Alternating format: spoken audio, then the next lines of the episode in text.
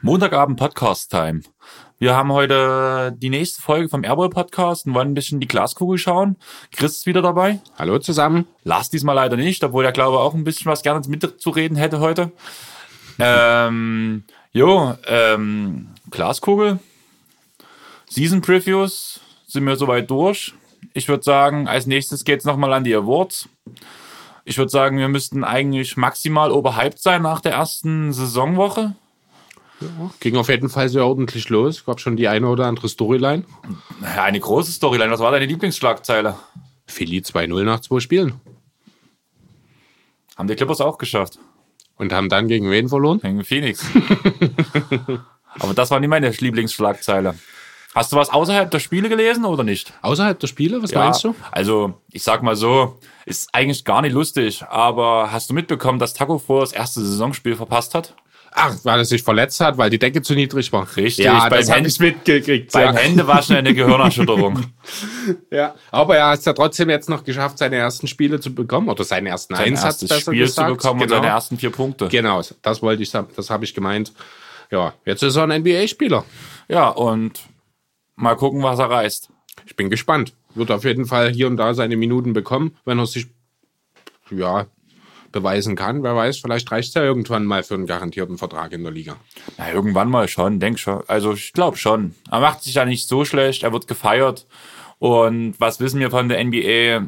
Alles ist Show und da ist so ein Typ wie Taco natürlich Number One. Ich denke auch. Selbst wenn die Celtics sich irgendwann gegen ihn entscheiden sollten, Genau. irgendein Team findet ihn mit Sicherheit. Der Max Deal kommt. bisschen- Der Max Deal kommt, genau.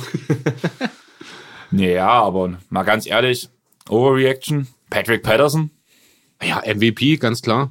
MVP und MIP zusammen, würde ich sagen. Ja, richtig. Vielleicht wird er ja auch irgendwann noch Sixth Man, wenn George wieder da wird, da ist.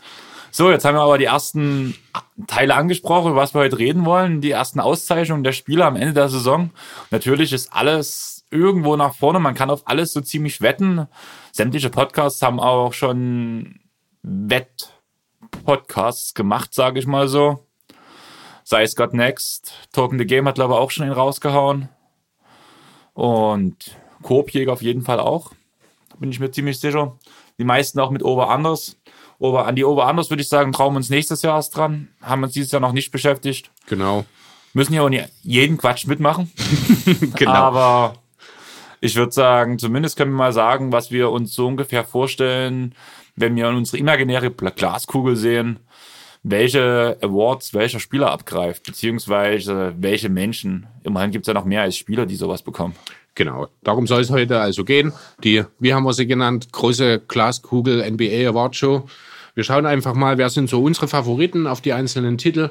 Vielleicht werden wir uns bei der einen oder anderen Sache einig sein, bei dem anderen gibt es vielleicht ein bisschen mehr Diskussionsbedarf. Schauen wir einfach mal, was da so auf uns zukommt. Ähm, willst du erzählen, was wir uns ungefähr gedacht haben? Ähm, sei es die drei Plätze, Honorable Mentions und der Underdog? Ja, genau. Also grundsätzlich haben wir uns überlegt, wir machen so drei Spieler beziehungsweise drei Personen, sage ich mal, von denen wir so, die wir so als die Favoriten auf den jeweiligen Awards sozusagen sehen. Dann gibt's dann natürlich immer noch ein paar Honorable Mentions, die ja sicherlich den ein oder andere Stimme dann bekommen, aber nicht ganz oben in der Spitze landen werden, so sehen wir das. Am Ende gibt's dann noch einen kleinen Underdog, jemanden, der eigentlich nur sehr, sehr geringe Chancen auf den jeweiligen MVP hat, aber eine schöne Storyline entwickeln würde so, somit. Also für uns eine schöne Für uns Storyline, natürlich, genau. Denke ich mal. Also es wird nicht jeder so sehen, aber zumindest denke ich, zumindest bei den Underdogs, die mir hier mit, die ich mir mit aufgeschrieben habe, da wird zumindest, wird, werden einige die Storyline sehen und vielleicht bei manchen so sagen, ah, wird nie passieren. Aber irgendwo in einem entfernten Universum kann man vielleicht darüber nachdenken. Und wenn wir jetzt schon eine Glaskugel sehen, warum reden wir nicht gleich über andere Galaxien? Zum Beispiel Dragon Ball. gibt's da ein Basketballturnier, Baseball haben sie letztens mal gespielt. Ach so? Super, ja. aber das ist doch unfair, oder? Ja, die haben gegen andere Götter gespielt. Ach so, dann wird's natürlich wieder fair. Jan Schuss gestorben oder fast gestorben. Also Passiert ja quasi auch jeden, jedes Mal. Immer. Genau. Aber zurück zum Thema. Ähm, wollen wir gleich groß starten? Von mir aus? Dein Platz 3 auf da, in deinem persönlichen Ranking auf den MVP? Ja, genau. Also mit dem MVP fangen wir an. Hm, wer wird am Ende Platz 3? Also ich habe Steph Curry auf dem dritten Platz stehen. Nun ja, ich würde jetzt sagen, einfach mal, da Curry bei mir auf der Liste drauf steht, aber auf Platz 2 mhm. liegen wir nicht so weit auseinander. Ich glaube, die Story ist klar, sie müssen liefern, auch wenn es letzte Nacht gegen OKC ganz schön gescheppert hat. Hast du das Spiel gesehen? Äh, gesehen nicht, zumindest Nee, gesehen habe ich es nicht. Äh, habe aber ein bisschen was dazu gelesen jetzt schon. Ja, allgemein ist ja Steph jetzt auch nicht so prickelnd in die Saison gestartet. Ich glaube mit 4 aus ja. 20 Dreier bisher in den beiden Spielen, die sie ich hatten. Ich muss ehrlich sagen, ich habe jetzt die Quoten von Steph nicht gesehen. Bei mir war nur die Phase gestern, dass ich auch nicht geguckt habe. Ich hatte halt Handballspiel und bin danach quasi direkt nach Hause und mit meiner Freundin ins Kino und Joker. Und während des Films merke ich bloß, wie mein Handy vibriert, vibriert, vibriert. Und ich doch mal drauf, kurz drauf guckt, ja, ich weiß, Handy aus im Kino und so, aber der Ton war ja aus. Und ich bloß von Lars eine Nachricht bekommen, Alter, guckst du gerade Golden State? Ich danach erst geantwortet nach dem Kino, dass ich einen Zwischenstand gesehen habe und krass. Mehrfach mit 40 Punkten hinten zu liegen, wo alle gesagt haben, dass OKC quasi äh, ja auf jeden Fall tankt. Ja, wir haben das ja schon letzte Woche beziehungsweise in der Vergangenheit auch schon ein bisschen anders gesehen. Die Sander, so wie sie jetzt aktuell mit dem Kader dastehen, sind durchaus ein Team mit nicht ganz unrealistischen Playoff-Chancen. Ähm, solange sich da nichts tut, kann man die Sander auch nicht als Lottery-Team sehen, finde ich. Und dann ist so eine Niederlage für die Warriors eben gegen dieses Team nicht mehr ganz so die große Überraschung, wie sie vielleicht in den Medien jetzt aufgebauscht wurde, oder? Ja, das sehe ich halt auch so. Also zumal ja alle anderen Quoten unterirdisch waren. Also, also alle anderen Werte. Ich glaube, nach Curry kam Green mit elf Punkten. Alle anderen waren, waren einstellig. Ja, Dilo hat sich ja nur auch glorreich verabschiedet. Doch ein bisschen was habe ich sogar gesehen gestern ähm, im dritten Technicals. Ja, in einer Situation, also völlig blöd, muss ich ganz ehrlich sagen, das habe ich tatsächlich gesehen. Äh, Dilo geht zum Grob, macht den Punkt, will den Bonusfreiwurf und springt direkt auf, wirklich mit zwei Finger breit Entfernung von Gesicht zu Gesicht gegenüber dem Schiedsrichter. Das ist direkt das Erste. Und dann hört er natürlich nicht auf, meckert weiter. Double Technical Ejection.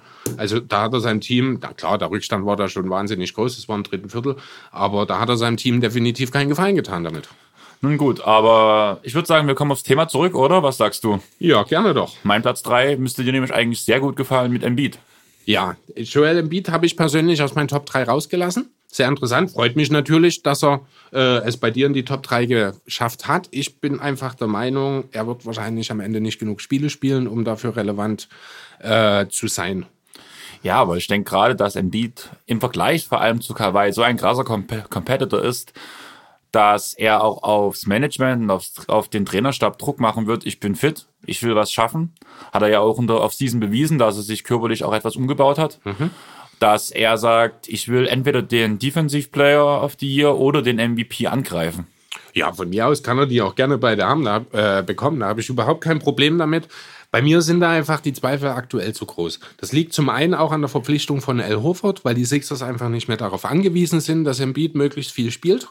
Das liegt zum anderen einfach auch daran, dass ich selbst wenn Embiid so fit ist, wie alle sagen, und das hoffe ich und das glaube ich auch, äh, dennoch wird das eine oder andere Spiel äh, gelotmanaged werden. Dann kommen da vielleicht noch ein paar Spiele dazu mit einer kleineren Verletzung. Es ging ja jetzt gegen Detroit schon wieder los, wo er gefehlt hat wegen einer Kniegeschichte. Von daher sehe ich einfach nicht, dass er am Ende auf die Spiele kommt. Ähnlich sehe ich es bei Kawhi übrigens auch, den ich auch nicht in meiner Liste habe. Deswegen ja, Embiid für mich leider kein Top-3-Kandidat für die MVP Award. Das, das heißt, man sieht bei dir Kawhi nicht auf Platz 1? Nein. Sondern?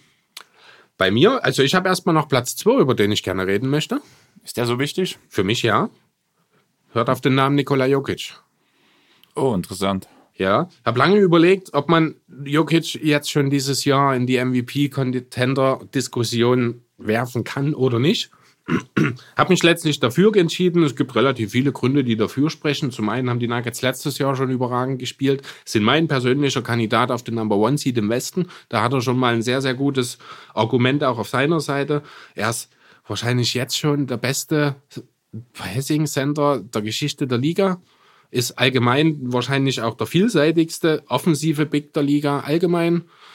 Ähm, ja, Dreh- und Angelpunkt seines Teams, der klare Franchise-Player. Wenn die Nuggets ähm, den Number One Seed im Westen holen, halte ich es für sehr, sehr, sehr wahrscheinlich, dass er mindestens in den Top 3 landet. Kann ich mir gut vorstellen, aber jetzt habe ich gleich schon mal eine Frage. Du weißt ja, bei mir Arbeit heißt auch Podcast-Time. Mhm. Und ich habe mir, ich hänge halt bei Jonathan quasi bei jeden Tag NBA ziemlich hinterher mit den ganzen Season Previews, versuche trotzdem alle durchzuhören und habe mir Detroit heute angehört, wo der Satz fiel mit Blake, dem besten Passing Bigman, Playmaking Bigman in Anführungsstrichen der Liga. Wenn man den Punkt Playmaking mit dazu zählt, bin ich der Meinung, steht er wirklich über, Jokic. Aber vom reinen Passing-Skill ist er da wirklich besser als Jokic oder? Nee. Also da bin ich mir ziemlich sicher, was das reine Passing angeht, gibt keinen Big Man, der mit Jokic auch nur ansatzweise mithalten kann. Klar ist Blake ist tatsächlich auch der erste gewesen in dem Zusammenhang, der mir in den Sinn kam, als ich gerade gesagt habe, einer äh, oder vielleicht der beste offen oder vielseitigste Offensivspieler äh, auf den großen Positionen. Da muss ich direkt an Griffin denken. Ähm, ja, natürlich hat Blake auch Playmaking Skills, aber bei ihm ist das, wirkt das alles ein bisschen mehr antrainiert, sag ich mal. Ähm, er war ja nur zu Beginn seiner Karriere jetzt noch nicht ganz so weit, was dieses Thema angeht. Deswegen, also Jokic, das ist, das fühlt sich angeboren an. Der ist auf die Welt gekommen und hat wahrscheinlich seinem Vater direkt erstmal einen Eliup vorgelegt äh, im Krankenhaus, keine Ahnung. Also das ist einfach natürlich, das ist frisch. Für mich ist das ja, Wahnsinn. Deswegen Ja, sehe ich ihn da auch über Blake. Ähm, beim Punkt Passing, ja, beim Punkt Playmaking bin ich wirklich der Meinung, da ist Blake noch ein ganzes Stück weiter vorne, einfach weil er auch der athletischere Spieler ist. Weil er die Handles dazu auch besser hat. Allerdings muss man bei Blake wirklich sagen, wo du halt sagst, das sieht antrainiert aus. Es sieht bei ihm einfach nicht rund aus. Es Das sieht, außerdem, es sieht extrem steif aus.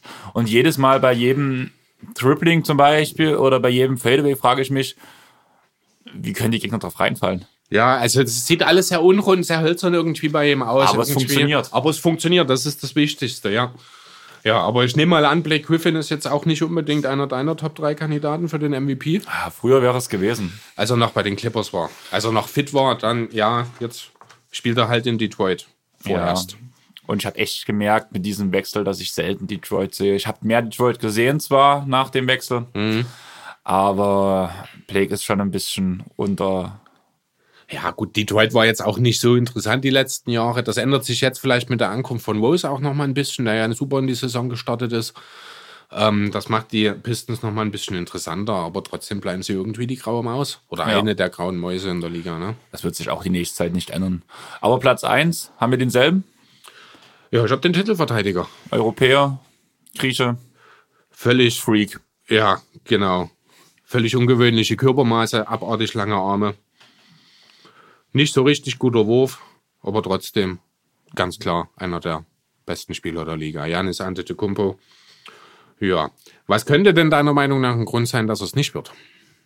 Ähm, dass das Konstrukt irgendwie nach den ersten Spielen noch nicht gut wirkte, muss ich sagen. Beide Spiele ausgefault. Ja, allerdings.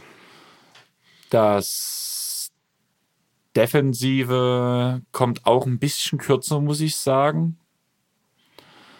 Ja, keine Ahnung. Es wirkte alles sehr unrund bei ihm jetzt am Start der Saison. Preseason sah genial aus. Hat sogar seine Dreier geworfen, glaube mit einer 36-prozentigen Wurfquote. Bei zwei oder drei Stück pro Spiel, bin ich der Meinung. Aber jetzt die ersten Saisonspiele in der richtigen Liga. Liga ist halt was anderes. Ja, das sah tatsächlich nicht gut aus. Er hat zwar trotzdem recht ordentliche Statistiken aufgelegt, aber ich denke, daran wird es bei ihm nie scheitern. Ähm, ja, meiner Meinung nach, damit die Janis eine realistische Chance hat, nochmal also seinen Die- Titel zu die verteidigen. Giannis? Die Janis? Die Der Giannis? Ja, von mir aus die ganze Familie. äh, die, äh, die einzige Chance für mich, dass er es wirklich auch schafft, ist, dass die Bucks am Ende auf Nummer eins und zwar damit meine ich nicht nur im, West, äh, im Osten, sondern in der gesamten Liga die beste Bilanz aufstellen. Das ist für mich die Grundlage, denn ansonsten, er wird wahrscheinlich wieder ja, relativ, wenn sich das Ganze mal eingekuft hat, wieder relativ viele vierte Viertel aussitzen können. Dafür sind die Bugs einfach zu gut, auch ohne Brockton. Ähm, das kann unter Umständen jetzt in diesem Jahr ihm zum Nachteil ausgelegt werden, da man eben jetzt den Titelverteidiger schon hat. Klar, er sorgt auch dafür, dass die Spiele gewonnen werden, aber wenn du wenig Storylines lieferst, hast du es nun mal einfach ein bisschen schwieriger, den Titel am Ende auch zu bekommen. Thema Storylines. Hat Harden genug Storylines dieses Jahr? Harden ist für mich definitiv ein Thema gewesen, äh, über das ich lange nachgedacht habe. Gehört er in die Top 3? Gehört er es vielleicht eher nicht? Ich habe mich knapp daneben, äh, dagegen entschieden. Er steht bei mir als erstes bei den Honorable Mentions. Ähm, ja, da ist mir zu viel unklar. Muss ich ganz ehrlich sagen. Einfach, wie funktioniert das mit Westbrook? Ist Houston tatsächlich gut genug? Ne, wir Ähm. haben sie nun beide auch nur auf 5 im Westen gesetzt, wenn ich mich recht entsinne an letzte Woche. Ja. Ähm, Alle, alle drei. alle Lars drei, auch. Lars auch sogar, stimmt. Ähm, und dann wird es schon schwer, wenn er sich dann noch dazu so ein bisschen das Spotlight mit Westbrook teilen muss. Das Thema Ken Curry und KD aus Golden State. Und danach auch im Spiel gegen die Pels. Ich weiß gar nicht, ob du es gesehen hast. 11 von 33 sind 33 Dreiern Westbrook und Harden kombiniert. Ja, Harden, gut, äh, ist jetzt auch keine Überraschung, dass er schlecht in die Saison startet. Ich glaube, das war letztes Jahr dasselbe, wo er dann irgendwann angefangen hat, seine 40-Punkte-Serie zu starten. Von daher will ich jetzt auch noch nicht overreacten, was jetzt die ersten zwei, drei Spiele angeht. Ähm, letztlich denke ich, dass die Rockets einfach nicht gut genug sein werden. Hast du noch andere auf dir deiner Liste oder? Ja, Damian Lillard habe ich noch hier. Kawhi haben wir ja schon kurz angesprochen. Ist das Thema Load Management, Spielanzahl, weswegen ich ihn bei mir nicht dabei habe. Damian Lillard ist einfach im falschen Team. Ja. um das mal so zu sagen. Also er ist ein MVP-Kandidat eigentlich in jedem Jahr. Von seinen Leistungen her hat es auch immer wieder geschafft, nochmal eine Schippe draufzulegen. Ich erwarte das auch dieses Jahr. Das Problem ist, dass der Westen so stark ist und Portland nicht stark genug, um hier meiner Meinung nach überhaupt einen realistischen äh, Anlauf auf der Heimvorteil zu starten. Von daher, ja, sehe ich einfach Lillard nicht in einem Team, das gut genug ist. Es sei denn natürlich, er reißt wirklich alles aus, macht so ein bisschen wie äh, Westbrook in seiner MVP-Saison, nur eben ohne Triple-Double, aber da müssen die Zahlen halt auch wieder was Besonderes sein. Und das sehe ich dann eben auch nicht. Ja, kann ich gut nachvollziehen. Sonst bist du jetzt mit deiner Liste durch oder? Ähm, ja, mehr Namen habe ich jetzt nicht. Vielleicht sollte man nochmal über die zwei Jungs aus LA reden. Also von den Lakers meine ich an der Stelle, AD und LeBron. Ähm, du hast sie ja dann wahrscheinlich auch nicht auf deiner Liste. Nicht mal, nicht mal als Underdog, keine Ahnung. Also ich habe über- drüber nach, darüber nachgedacht. Ich denke, dass wenn dann Anthony Davis eine Chance hat, einfach weil LeBron das Spotlight teilen wird und diese ja Wohlfühl. Wohlfühloase für Davis schaffen wird, dass er auf jeden Fall verlängert. Nicht, dass da am Ende noch die Totalkatastrophe nach dieser Saison gibt.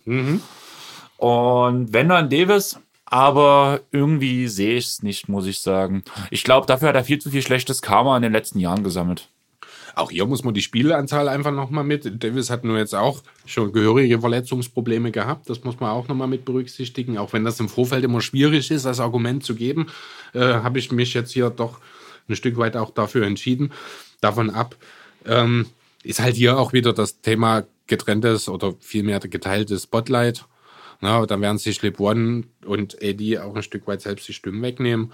Ja, und dann bist du halt schnell aus den Top 5 raus. Nun ja, aber nun habe ich meine Story als Underdog für dich. Auch getrenntes Spotlight, Verletzungsprobleme, spielt momentan nicht. Paul George. Letztes Jahr Dritter in der MVP-Wahl, Ja. wird irgendwann im November zurückkommen. Die Aussage ist ja nicht mehr Anfang November, sondern im November. Das steht nun fest. Das heißt, irgendeine Differenz zwischen 8 bis 15, 16 Spiele verpassen ungefähr. Ist relativ viel. Was man aber bei PG sagen muss, jedes Mal, wenn er fit war, hat er auch gespielt. Ich glaube, dass P- auf Paul George nicht so viel der Punkt Load Management zählen wird, alleine weil man es Kawhi geben möchte. Dadurch denke ich, wird er danach die restliche Saison, solange er sich nicht weiterhin verletzt, relativ viel durchspielen und mit einer Leistung wie im letzten Jahr, denke ich, auch weil ich denke, dass Jannis nicht ganz an die Leistung anknüpfen kann, muss ich sagen, würde er sich auf jeden Fall so ein bisschen reinspielen und vielleicht gerade mit der Story jetzt weg von ähm, Westbrook quasi, kann jetzt endlich sein eigenes Spiel spielen, kann Aber er ist ja trotzdem nur in Anführungsstrichen Die die, zweite Geige. Ja, halt jetzt nicht mehr hinter Westbrook, aber, sondern aber nicht Kawhi. dauerhaft und nicht hinter einem Playmaker, der den Ball bis zur letzten Sekunde in der Hand hält. Klar, es- Westbrook hat sich einigermaßen Also, verbessert in dem Westbrook hat Punkt. dahingehend wirklich einen klaren Schritt auch gemacht. Und George hat auch wirklich lange Zeit letzte Saison, wenn er gespielt hat, wie die erste Option im Team ausgesehen. Ja, aber einfach auch, weil er effektiver gespielt hat. Also Ja, das war aber ja das, nun, das ist halt auch ähm, der Case. das, letzten hast Endes du dir die Usage von beiden angesehen? habe ich nicht im Kopf. Also da war Westbrook war Platz 1 der Liga vor Harden. Okay. Und das sagt, glaube ich, alles. Ja, aber trotzdem hat halt, wenn man das Spiel so ein bisschen gesehen hat, sah das halt nicht so, oder sah das schon anders aus, sagen wir Ja, es mal aber so. ich bin halt einfach der Meinung, das lag daran, dass Westbrook die negativen Momente auf seiner Seite hatte, weil er einen Wurf nach dem anderen geprickt hat, während PG seine Würfe getroffen hat und der Defense sich reingehangen hat. Aber das ist ja dann auch der Punkt, weswegen, äh, also nicht weswegen, aber einer der Punkte, wodurch eben seine MVP-Votes so ein Stück auch hochgegangen sind, sage ich mal. Ich kann mir nicht vorstellen, dass er das dupliziert jetzt in LA. Davon abgesehen, dass er eben wirklich fast ausnahmslos jedes weitere Spiel spielen muss, wenn er wieder zurück ist. Wie gesagt, der Underdog, den wir hier rausgesucht haben, ist für mich eine schöne Storyline, was am Ende der Saison einfach quasi die Story sein könnte, von der du sagst, dass die Janis dieses Jahr abkommt. Möglich, ja. Also man kann es nicht ausschließen. Am Ende kommt George auch zurück und hat nochmal eine Schippe draufgelegt. Das wäre jetzt auch nicht das erste Mal. Ähm, und stellt in der Regular Season Kawhi auch in den Schatten. Wer weiß? Kann ich mir gut vorstellen. Möglich ist es, wenn Kawhi sich da ein Stück weit Er wird zurücknimmt. coasten. Er wird coasten. Ja. Auch wenn es die ersten Spiele jetzt noch nicht war, aber das lag einfach daran, dass man, dass er jetzt erstmal ein Statement setzen möchte. Das ist durchaus möglich und das ist ihm auf jeden Fall auch gelungen. Selbst gegen Phoenix, das Spiel war von ihm auch abnormal. Ja, also ich habe noch äh, das Spiel gegen die Lakers noch im Hinterkopf, wo Kawhi, ich glaube, es war im zweiten Viertel, wo auch in der Viertelpause haben sie noch äh, Frank Vogel gefragt, wie er es geschafft hat, Kawhi so gut in den Griff zu kriegen. Ich glaube, da hat er nur zwei von vier Würfen oder sowas genommen im ersten Viertel. Dann kommt er ins zweite Viertel rein und macht erstmal drei oder vier teilweise absolut unmögliche Würfe. Ja, Äh, immer wieder dieser Wurf, dieser Fadeaway, also Stepback. der eigentlich, also den wahrscheinlich auch kein anderer so nehmen kann. Also das sieht er DeMar auch von- DeRozan. Ja, vielleicht noch, okay. Gut, ja. Also sind wir uns wahrscheinlich einig, was den MVP angeht, in Janis? Okay. Andere würden mich mehr freuen, muss ich sagen, obwohl ich auch ein Janni-Fan bin. Aber ich denke schon, das wird ganz klar über Janis gehen. ja, also an Oder ihm was vorbei, heißt ganz klar? an ihm vorbei wird es nicht gehen. Also man kommt nicht an ihm vorbei, wenn man über die MVP-Contender spricht. Am Ende gibt es durchaus einen Case für fünf oder sechs Leute, die hier eine realistische Chance haben. Ich bin sehr gespannt. Ich persönlich, äh, als per persönliche Präferenz, würde mich sehr, sehr über Nikola Jokic freuen, muss ich sagen. Ja. Ja. Weiß gar nicht, was ich sagen soll. Ich mag Jokic, aber er ist irgendwie nicht so ein Spieler, der mich so zum Polarisieren bringt, sage ich mal so. Okay, gut. Also Janis MVP. Janis Ich MVP. denke, damit können wir uns schon mal einigen. Machen wir doch direkt weiter mit dem nächsten, oder? Ähm, willst du vorgehen oder soll ich vorschlagen? Also ich habe als nächstes den Wookie of the Year hier stehen. Den Roy bei dir? Den ist das Roy, eigentlich genau. Roti? Ja, aber mir gefällt Roy besser. Ach so. Hast du da irgendeine besondere Bindung zu einem Roy oder? Nö, ich spare mir nur das Tape beim Tippen. Ach so.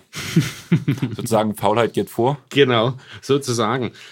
Ja, wen haben wir denn da so? Wer steht denn bei dir an drei? Ähm, ich muss ehrlich sagen, ich habe zwei Namen stehen. Ich konnte mich nicht entscheiden. Einfach Okay. auch ein bisschen Overreaction, Hype. Dann würde ich Na. erstmal meinen Nummer drei Okay. nehmen. Das ist bei mir, das ist auch so, geht schon fast schon ein bisschen in die Richtung Underdog. Ähm, hier habe ich Ken Reddish stehen. Cam Reddish. Cam Reddish, Okay. der äh, von den Hawks an 10 gepickt, ähm, hat in Duke zusammengespielt mit unter anderem Zion Williamson Und Barrett. und RJ Barrett, genau. Hat dementsprechend, äh, war dort sogar nur die vierte Geige. Da war noch ein anderer Guard, der ist aber, ich glaube, entweder geblieben oder ist nicht gedraftet worden. Also er hatte wirklich bloß die vierthöchste Usage dort auch im Duke. Ähm, bringt im Grunde genommen vieles, vieles mit, was du als Star in der Liga brauchst. Es hat nicht lange gedauert. Da wurden die ersten Paul George-Vergleiche äh, schon laut. Er hat einen guten Wurf kann mit dem Ball umgehen, hat die Anlagen für einen überragenden Verteidiger. Ähm, deswegen gefällt mir auch der Pick für die Hawks an der Stelle sehr gut.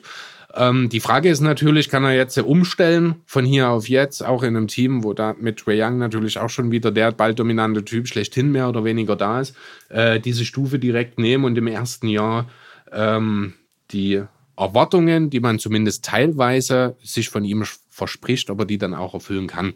Die Anlagen sind auf jeden Fall da, auch wenn er ein sehr, sehr streaky Shooter ist. Er ist insgesamt ein bisschen schwer einzuschätzen, eben wegen der Posi äh, Situation, die er auch am College vorgefunden hat. Aber ich wollte ihn einfach hier an der Stelle nochmal mit aufführen, ähm, weil ich sehr viel oder ja, mir sehr viel auch von seiner Karriere erhoffe an der Stelle. Ja, es wird interessant, vor allem wie er auch neben Hunter funktionieren wird. Über beide habe ich auch nachgedacht, einfach weil man bei der Rookie of the Year Wahl, wenn man mal abgesehen von Williamson quasi guckt, kommt man irgendwie nicht an dem Duke 3 Gestirn vorbei. Mhm. Auch über Barrett konnte man nachdenken.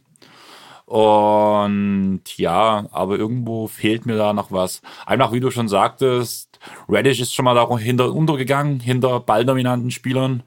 Und genau das hat er jetzt wieder vor sich. Ja, ein kleiner ähm, Fun-Fact vielleicht noch zu Cam Reddish. Ähm, dieses, ich weiß nicht, kennst du das RSCI-Ranking? Das Nein. ist äh, ein Ranking, danach werden Highschool-Spieler äh, gerankt. Na, nach ihrer Qualität sozusagen. Da ist äh, Reddish 2018 an Nummer 2 gerankt worden. Was glaubst du, an welcher Stelle sei er entstand? Fünf? An vier. Also da stand er zumindest schon mal vor Seien. Ich weiß jetzt leider nicht gerade, wer äh, an 1 stand dort. Ähm, auf jeden Fall war zu Highschool-Zeiten Cam Reddish sogar noch der das vielversprechendere Talent im Vergleich zu Sion. Spricht ja durchaus auch für ihn. Dann würde mich jetzt interessieren, wen du bei meinem Platz 3, diese zwei Spieler, wen du dann eher vorne sitzt. Ich rede von Tyler Hero und Rui Hachimura. Oh, dann würde ich mit Tyler Hero gehen ich muss ehrlich sagen, auch das bisschen, was ich aus Washington schon gesehen habe, klar, es sind nicht die Statistiken von der WM oder von der Vorbereitungsphase zur WM, aber es ist schon geil, wie er spielt. Und ja. da ja immer viel Spotlight dazu zählt und vor allem Tyler Hero ja noch so das kleine Problem hat, wenn Butler zurückkommt, was passiert dann? Ich denke, Hero wird eine super Rolle von der Bank spielen in Miami. Er hat die Qualitäten, gerade offensiv, er kann von überall abdrücken, er kann ein bisschen mit dem Ball umgehen. Also wenn du mich zwischen den beiden fragen würdest, weil ich halt auch nicht so der ganz große Hachi, Hachimura, Hachimura. Hachimura-Fan bin. Ähm, noch dazu spielt er eben in Washington, da weißt du auch nicht so richtig, wie wird die ganze Saison jetzt verlaufen. Ähm, wird da überhaupt letzten Endes irgendwie das Zusammenspiel funktionieren? So einen richtigen Point Guard haben sie ja auch nicht. Da wird vieles, oder nee, Isaiah Thomas spielt in Washington, oder? Ja. Hat er nicht sogar ein super Debüt ja, gegeben? Ich glaube 20 Punkte. Genau, sogar. ja, das habe ich sogar gesehen. Ähm, ja, Aber das kurz zum Thema Washington. Hast du mitbekommen, dass Bonga gestartet hat? Nee. Bonga war die ersten zwei Spiele Starter. Ehrlich? Ja. Wow, ich sollte als vielleicht doch öfter mal auf die Warriors schauen, äh, auf die Wizards schauen. Als Small Forward. Und Aha. Wagner als Six Man. Oh, klingt doch sehr interessant. Spricht aber auch ein bisschen für, nicht unbedingt für die Qualität der Wizards, muss man auch fairerweise dazu sagen. Ähm, wieder Podcast heute Thema gehabt. Wenn man Biel wegnimmt, wer ist der nächstbeste Spieler? Hm. Bryant oder Hachimura? Thomas Bryant wäre jetzt so spontan mein erster Gedanke gewesen. Und wäre. Bryant bei irgendeinem Playoff-Kandidat überhaupt Starting Center, wenn man jetzt mal vielleicht die Warriors rausnimmt? Die extrem Mieter. Hm. Ja, also es, es ist halt. Spricht für die Qualität. Genau.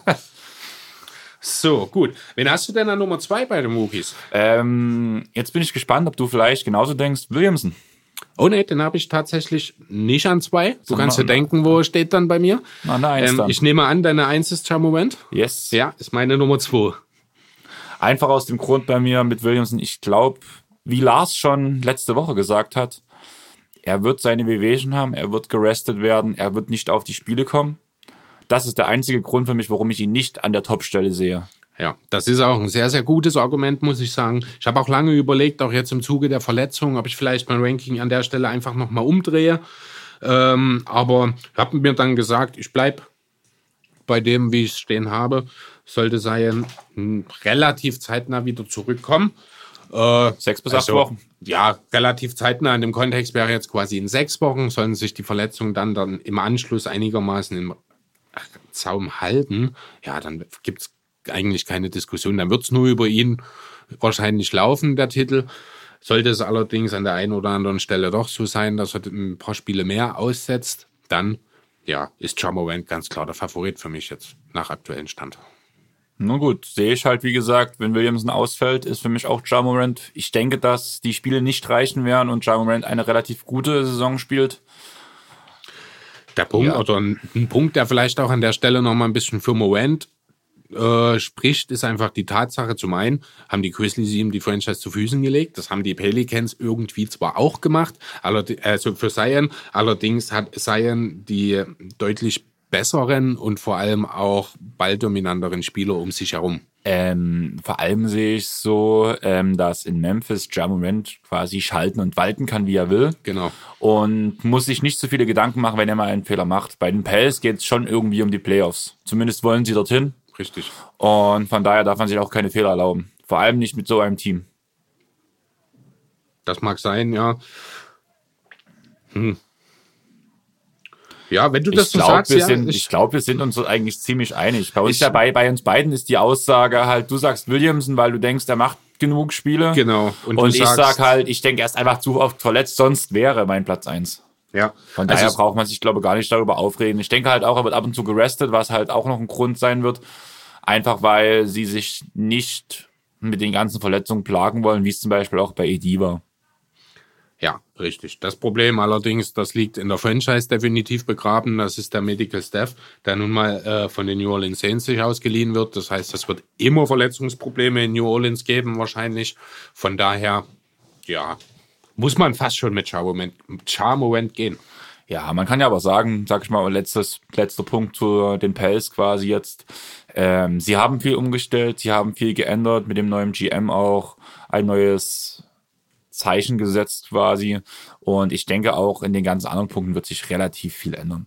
Und von daher am Ende auch der Medical Staff, beziehungsweise dass dann speziell ausgebildete Leute von den Saints, ich denke, da wird sich noch was ändern. Aber das hätte ja schon lange passieren müssen. Seit wann ist jetzt die Ja, gute Dame, ich- die Eigentümerin, die hat ja auch beide, die, ihr gehören ja die Saints und die Pelicans.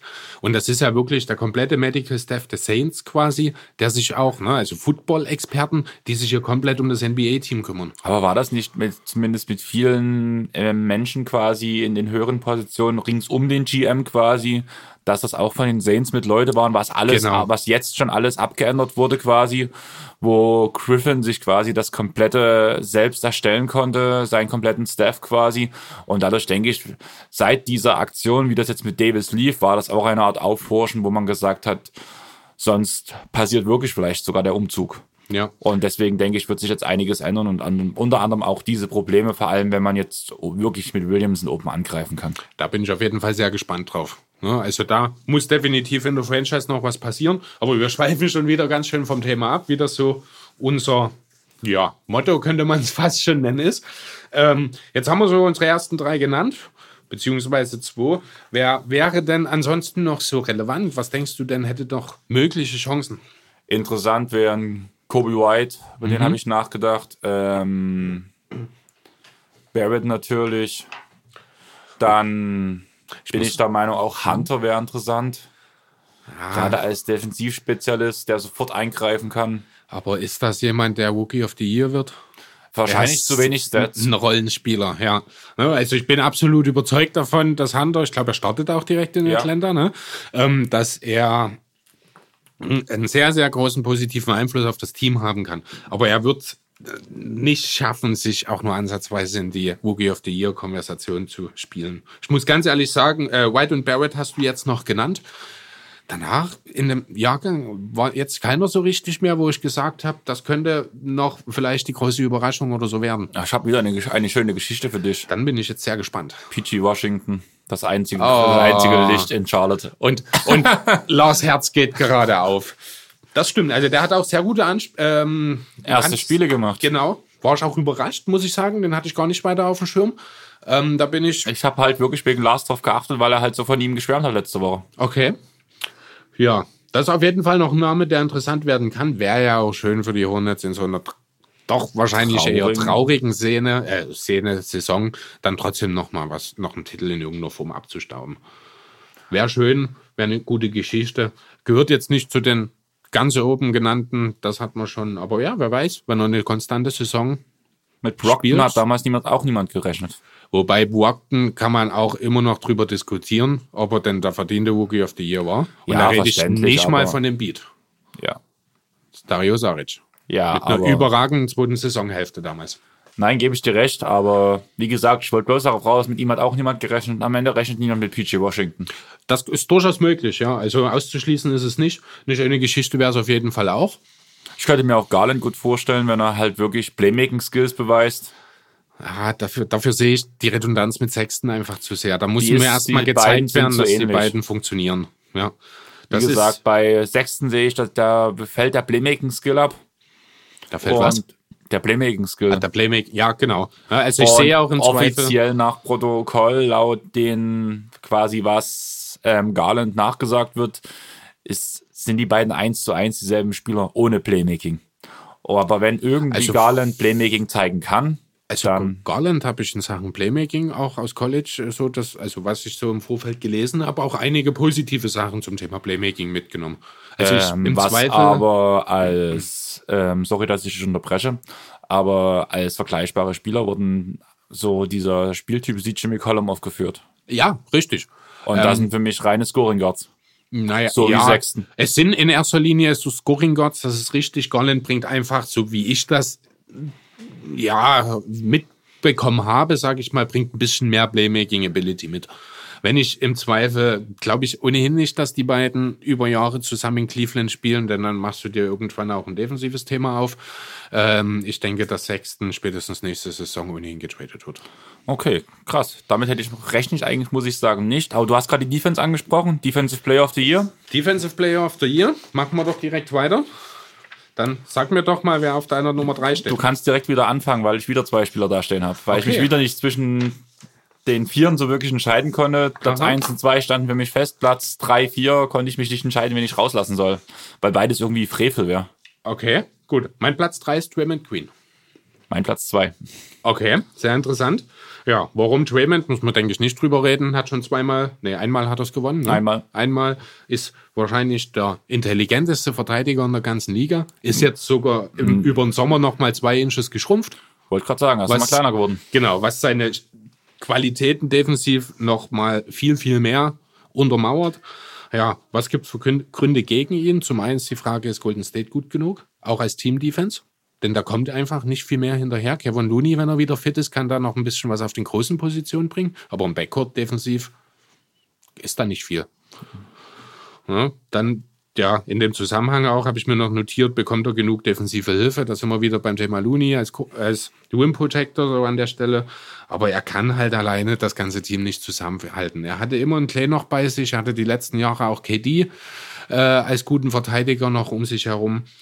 Ähm, er wird sicherlich seinen Einfluss haben. Er wird, es wird auch sicherlich über ihn gesprochen werden, aber ich glaube nicht, dass es am Ende für den Defensive Player of the Year reicht. Glaube ich, um ehrlich zu sein, auch nicht.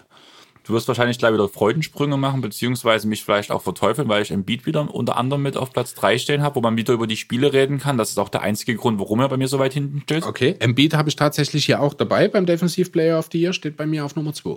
Okay, und die zweite Nummer davon wirst du wahrscheinlich auf Platz 1 haben. Gobert ist bei mir auch Platz auf Nummer 3. Jetzt bin ich gespannt, wer bei dir auf 1 steht. Jani. Okay. Habe ich drüber nachgedacht, ja. Habe ich auch als Honorable Menschen hier stehen, neben Kawhi und AD. Oder vielleicht auch ein Paul George, könnte man dort wahrscheinlich genauso mitnennen.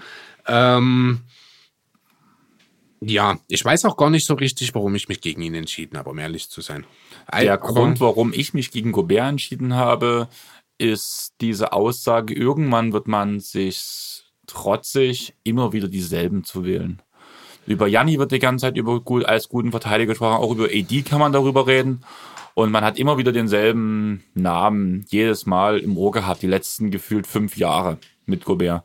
Und ich denke einfach, dass jetzt langsam der Punkt erreicht ist, nach diesen zwei ähm, Defensive Player Awards in Folge, wo die Leute sagen, wir wählen dieses Jahr mal jemand anders, solange Gobert nicht so extrem krass viel besser ist als alle anderen. Dadurch, dass man keine Metriken, keine Stats so wirklich sinnvoll nutzen kann bei diesem Award, ist es auch immer ein bisschen mit Sympathie, das ist ein bisschen mit Kopf. Und ich denke, gerade wegen diesem Punkt Kopf, denke ich, solange er nicht extrem krass überzeugt, fällt er dieses Jahr raus und bekommt diesen Award nicht. Ja, ist eine gute Argumentation. Von der Seite habe ich es auch gar nicht betrachtet, gebt dir recht.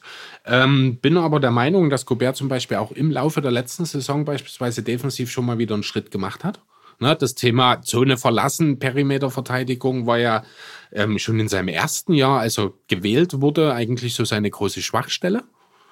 Ähm, das hat man dann in Utah ganz gut, ja, also eigentlich kaschieren können, sage ich mal zunächst, hat ihn weitestgehend unterm Korb dann verteidigen lassen, so gut das ging. Letztes Jahr hat das natürlich dann nicht mehr so gut funktioniert, weil sich die Gegner auch darauf einstellen. Aber da muss ich auch ganz klar sagen, hat Gobert nochmal einen Schritt nach vorn gemacht. Ähm, deswegen habe ich ihn an der Stelle jetzt auch für mich auf Platz eins nochmal gestellt, auch wenn ich da letztes Jahr schon ehrlich gesagt meine Zweifel hatte. Ähm, ja, wen wählst du als Defensive Player of the Year? Für gewöhnlich einen oder den besten Verteidiger einer der Top 5 Defense. Genau. Da wird Gobert dabei sein. Er wird auch der beste Verteidiger seines Teams sein. Nach der Argumentation würde ein Draymond Queen beispielsweise schon wieder völlig rausfallen. Das denke ich auch, aber wie gesagt, zum einen denke ich, dass ein bisschen das Russell Westbrook-Prinzip vom MVP auf Queen fallen könnte. Mhm. Genauso, das wird auch der Vorteil beim MVP sein für Curry. Ja, alle Großen sind jetzt weg. Sie wurden quasi auf sich allein gelassen, die zwei, und müssen es jetzt alleine schultern. Wenn sie beide überragende Zahlen auflegen, zum Beispiel bei Queen würde mir noch einfallen, ein 5 to 5 oder wie sich das nennt? 5 by 5, ja. 5 by 5. Fünf, also fünf Kategorien. Punkte, Rebounds, Assists, Blocks und Steals. Genau. Ja. Könnte ich mir bei ihm gut vorstellen. Er hat es letzte Saison ja fast geschafft. Er ist an den Punkten gescheitert. Richtig. und das wird dieses Jahr, könnte ich mir sogar mehrfach vorstellen, dass es passiert. Und gerade wenn man halt solche Werte dann auflegt. Aber das glaube ich eben gerade nicht, weil eben die Warriors im Backcourt zu schwach sind. Queen wird gar nicht so viele Möglichkeiten haben, Deflections abzustauben oder in den Passwegen zu wildern, weil eben der Backcourt nicht in der Lage ist, seine Gegenspieler zu schwierigen Würfen oder zu schwierigen Pässen zu zwingen, wo eben dann Queen äh, ja quasi wildern kann. Deswegen werden die Zahlen, sofern ja sie eben defensiv auch relevant sind. Ich meine, was hast du groß, was du wirklich greifbar ist? Mit Steals und Blocks brauchen wir nicht anfangen, das ist klar. Ähm, von daher, ich, ich sehe es einfach. Draymond Queen ist für mich individuell der beste Verteidiger der Liga. In einer Blase. Unabhängig von Größe, unabhängig von Position. Ich denke, da gibt's noch zwei, drei andere, die man nennen können, die aber in der Defensive Player of the Year Wahl sehr, sehr selten nur Relevanz finden. Da fällt mir ein Patrick Beverly zum Beispiel ein, die da so in diese Kategorie fallen. Marcus aber, Smart. Marcus Smart, genau. Ähm, aber im Rahmen der Wahl geht es dann eben wirklich auch ein Stück weit um die Team-Defense und deswegen stehen bei mir Rudi Gobert und Joel Embiid da am Ende ganz vorn, weil das sind mit sehr hoher Wahrscheinlichkeit zwei Spieler, die in Teams spielen, die die Top 5 Defenses liefern werden und damit automatisch, das sind die Sender, die die Defensiven verankern, damit automatisch für mich schon zu Favoriten den Titel, auf den Titel werden. Voraussetzung im Fall von Embiid oder ja, für Gobert natürlich auch, ist die Anzahl der Spiele wieder.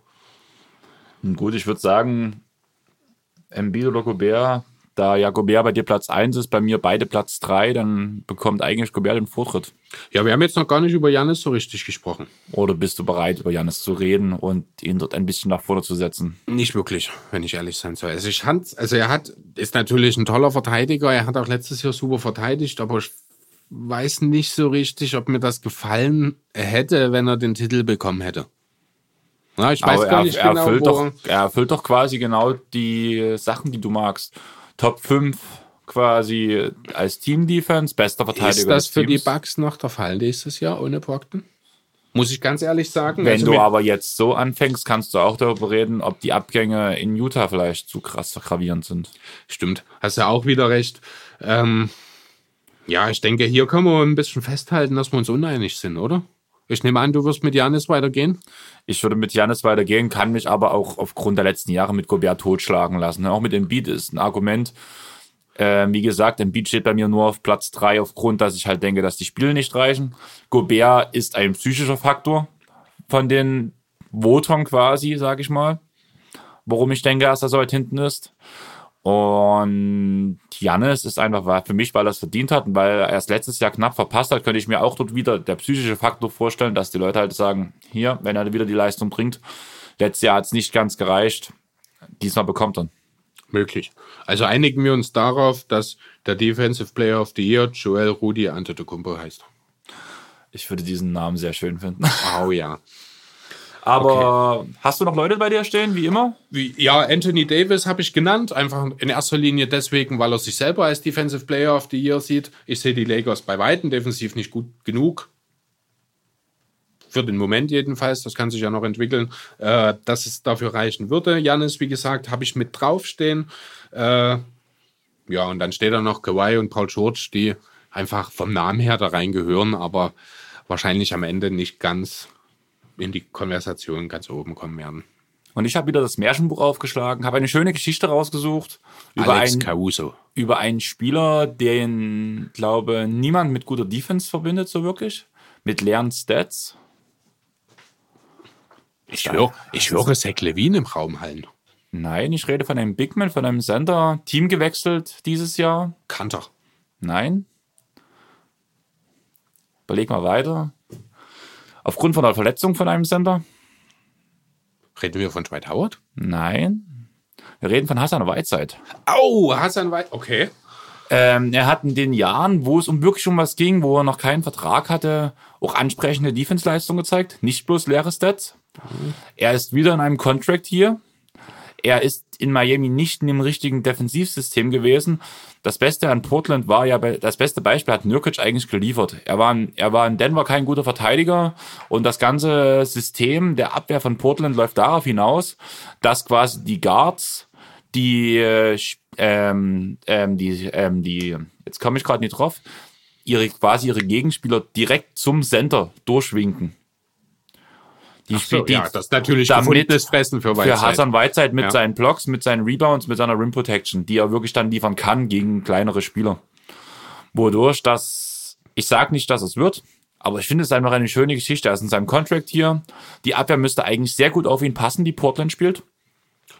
Und er hat immer abgeliefert, wenn es um was ging, quasi, um sein eigenes Wohl ging, um besser zu sein, äh, um es besser zu sagen. Vielleicht nicht, wenn es in den Spielen für das Team um was ging, aber wenn es um sein eigenes Wohl ging, hat er immer entsprechende Leistung gezeigt. Sei es das erste Spiel, wo er aus der G-League zu Miami zurück ist und, glaube in drei Minuten 13 Boards gegriffen hat oder sowas, was total abnormal war. Und ich denke, dass er zumindest dieses Jahr einen großen Schritt nach vorn in die Richtung machen wird, dass er zumindest wieder einen guten Vertrag bekommt. Dass er am Ende nicht an Gobert vorbeikommt, ist logisch. Aber es ist zumindest eine schöne Geschichte. Ein interessanter Punkt ist es. Da gebe ich dir auf jeden Fall recht. Und du, das stimmt auch. Also gerade so vom System her kannst du wahrscheinlich anstelle von Whiteside kaum in ein besseres System kommen. Das stimmt. Das wird auf jeden Fall ähm, sehr interessant zu beobachten sein. Er ist halt nicht der intelligenteste Verteidiger. Das heißt, ähm, im Zweifel wird man Wege finden, um Whiteside auch um zu, zu umspielen sozusagen. Ja, aber grundsätzlich gebe ich dir recht, ist ein interessantes Thema. Und ja, wir können ja mal schauen, was am Ende daraus wird. Was am Ende daraus wird, können wir auch bei den Coaches machen, würde ich sagen. Hast du da schon ein paar Vorstellungen darüber? Ja, ich habe da natürlich schon auch drüber nachgedacht. Ich habe am Ende fünf Namen auf, äh, mir notiert, aus denen ich mir dann eine Top 3 gemacht habe. Auf drei habe ich hier Brett Brown stehen von den Sixers. Ähm, Bin ich sehr gespannt auf deine Meinung. Ich denke, um ehrlich zu sein, einfach, dass er mir zu wenig Entscheidungen getroffen hat, muss ich ehrlich sagen. Es war irgendwie so, als würden bei ihm viel die Spieler auch selber entscheiden, so ähnlich wie es mit LeBron war, muss ich sagen. Sei es Butler, der sagt, ich will mehr Usage haben. Und dann bekommt er mehr Usage, dann beschwert sich ein Beat, ich bekomme meine Looks nicht mehr. Dann bekommt der Beat seine Looks wieder. Naja, das Am Ende ist Player Management, das gehört dazu. Ja, aber ich mag quasi diese Coaches, die halt sagen, ich bin der Chef und ihr müsst euch zumindest in der Öffentlichkeit unterordnen. Okay, gut, klar muss man so ein Thema nicht öffentlich austragen, da hast du natürlich recht. Deswegen daraus jetzt, äh, ich sag mal, einen Strick zu drehen gegen Brett Brown, halte ich für unfair. Denn man muss halt auch sehen, du hast mit Butler letztes Jahr halt wirklich einen zweiten Mann neben dem Beat gehabt, der das Potenzial zum Franchise-Player hat. Natürlich wird er dann irgendwann ungeduldig, wenn er nicht die Touches kriegt, die er verdient und auch zu Recht verdient, muss man ganz klar sagen. Ähm, dementsprechend, ich finde, Brett Brown hat das aber sehr gut gehandelt schon letztes Jahr. Jetzt so meine Gründe dafür, warum ich ihn dieses Jahr habe, ist in erster Linie, Kerl ist jetzt seit sechs oder sieben Jahren in Philadelphia, hat alles mitgemacht und trotzdem finde ich, kann man noch nicht so richtig darüber entscheiden, ob er jetzt ein guter oder schlechter Trainer ist, weil eben auch immer dann, wenn es drauf ankam, irgendwo was gefehlt hat, beispielsweise Embiid, der einfach dann natürlich mit dem Ausfall von Embiid geht die ganze Qualität im Team runter, das äh, ist keine Überraschung. Er hat halt wieder wieder wiederholt ein völlig neu zusammengewürfeltes Team, aus dem man jetzt was basteln muss. Wenn dort der Erfolg da ist, wenn die Bilanz am Ende sagt Platz 1 im Osten, kann ich mir schon vorstellen, dass Brett Brown durchaus zumindest ein paar Stimmen mehr bekommt, als das vielleicht jetzt die meisten erwarten. Ja, bei Platz 1 kann ich mir das echt gut vorstellen, muss ich sagen. Aber zum einen haben wir ja gesagt, dass wir sie auf Platz 2 sogar beide sehen im Osten? Also ich habe es in meiner Tabelle auf die 1 gesetzt, aber das so. ist natürlich dann auch so ein Stück weit Phantom, gebe ich zu. Aber ich kann mir auch vorstellen, weil ich die Bugs eben nicht so stark wie letztes Jahr sehe, dass es tatsächlich für Platz 1 reicht. Nein, das muss ich ehrlich sagen. Also einer von beiden wird es, denke ich. Ja. Und ich sehe da eine 50-50 Chance stehen, wer am Ende von steht. Das muss ich ehrlich dazu sagen. Mein Platz 3 ähm, wird nicht so weit vorne an sein, wird um die Playoffs kämpfen. Denke auch, wird gut in die Playoffs reinrutschen, vielleicht sogar mit ein bisschen Abstand auf Platz 9. Eric Spoelstra. Mit den Heat. Mit den ja, Heat. Sehr interessanter Punkt. Ähm, ja, gehört Jahr für Jahr zu den Top 5 Coaches der Liga grundsätzlich erstmal. Ich denke, da sind wir uns auch einig. Er ist quasi eine Art Greg Popovich. Ja, genau. Also darauf wird es wahrscheinlich irgendwann mal hinauslaufen. Ähm, auch was die Zeit beim Team angeht, wobei ich gar nicht weiß, wie lange jetzt schon da ist, ist ja auch schon ewig. Ewig. Ja. Also. Genau, ja. Ähm, ist halt die Frage, was er aus dem Team macht. Also ich muss sagen, vor allem ich habe jetzt das Spiel Miami Heat gegen ähm, die Bucks gesehen, mhm. wo du quasi zur Halbzeit abgeschalten hast. Habe ich ja, das Ende stimmt. gesehen. Ja, leider abgeschalten. Und wenn ich die Abwehr gesehen habe, die sie vor allem gegen Janni innerhalb der Saison gestellt haben, das war echt fett. Mhm. Was Bam dort abgezogen hat, das ging ja mal gar nicht. Okay. Das war genial. Und das war ganz viel System. Auch die Switches, wie sie liefen. Das war teilweise, dass ähm, Jannis ein Pick and Roll gelaufen hat quasi, somit Bam abgeschüttelt hat und dann mit einem kurzen Handshake quasi auf einmal wieder Bam vor Janni stand. Es war schon krass. Also die Systeme sind da sozusagen. Ja. Okay. Ja, ist durchaus ein Kandidat, auf jeden Fall, wie jedes Jahr eigentlich. Ein Name, den ich mir jetzt zum Beispiel auch gar nicht aufgeschrieben habe, der aber auch immer nur, äh, genannt werden sollte, wenn es um den Coach of the Year geht, natürlich Greg Popovich. Der Pop Award. Der Pop Award, eigentlich müsste man ihn irgendwann mal nach ihm benennen, ja. Ähm, ja, habe ich aber jetzt nicht mit dabei. Dafür ist wahrscheinlich einfach das Team auch nicht gut genug. Auch wenn am Ende wieder alle darüber reden werden, wie faszinierend das ist, was Popovic aus dem Team gemacht hat, wird es für ganz oben nicht reichen, oder? Ja, das sehe ich auch so. Pop ist bei mir auch gar nicht mit drin. Man hat wie immer drüber nachgedacht, aber nein. Ja. Bei mir ist dann Platz 2 Quinn Snyder. Habe ich als Honorable Menschen dastehen? ich denke, da wird viel zusammenlaufen mit diesem Team. Die werden weit kommen. Das erste Problem, was es ungefähr geben wird, wird einfach sein, dass der Geheimfavorit von allen als Geheimfavorit gesehen wird und auf einmal gar nicht mehr so geheim ist und deswegen die Ansprüche schon sehr weit oben sein werden für Quinn. Ja, und vielleicht auch die Gegner sich entsprechend ein bisschen anders gegenüber Utah präsentieren, wobei das eigentlich unwahrscheinlich ist, weil man ja trotzdem Utah als Top-Team überall wahrnimmt. Zu genau. Recht wohlgemerkt. Was ist dein Platz 2? Mein Platz 2 ist Doc Rivers. Doc Rivers ist bei mir Platz 1. Okay, sehr interessant. Kann ich verstehen. Ähm, ja, was willst du zu Doc Rivers sagen? Selbe Kategorie wie Spo, Top 5, Coach Nun, der Liga. Ähm, ja, ich bin Clippers-Fan, aber ich sehe noch eine Stufe unter Spolstra. Okay. Also auf die gesamte Karriere gesehen, zumindest. Ja, okay. Kann man mitgehen. Also auf jeden Fall gehört er auch zu den Top-Coaches der Liga. Nur mal kurz auf Oldtime halt. Pop Nummer eins ist ein Tier, ist das erste Tier. Tier Nummer zwei ist für mich ähm, Sporstra, Stevens, Carlyle. Carlyle. Und danach kommt so diese Fraktion ähm, Bad auch zum Beispiel und halt Rivers.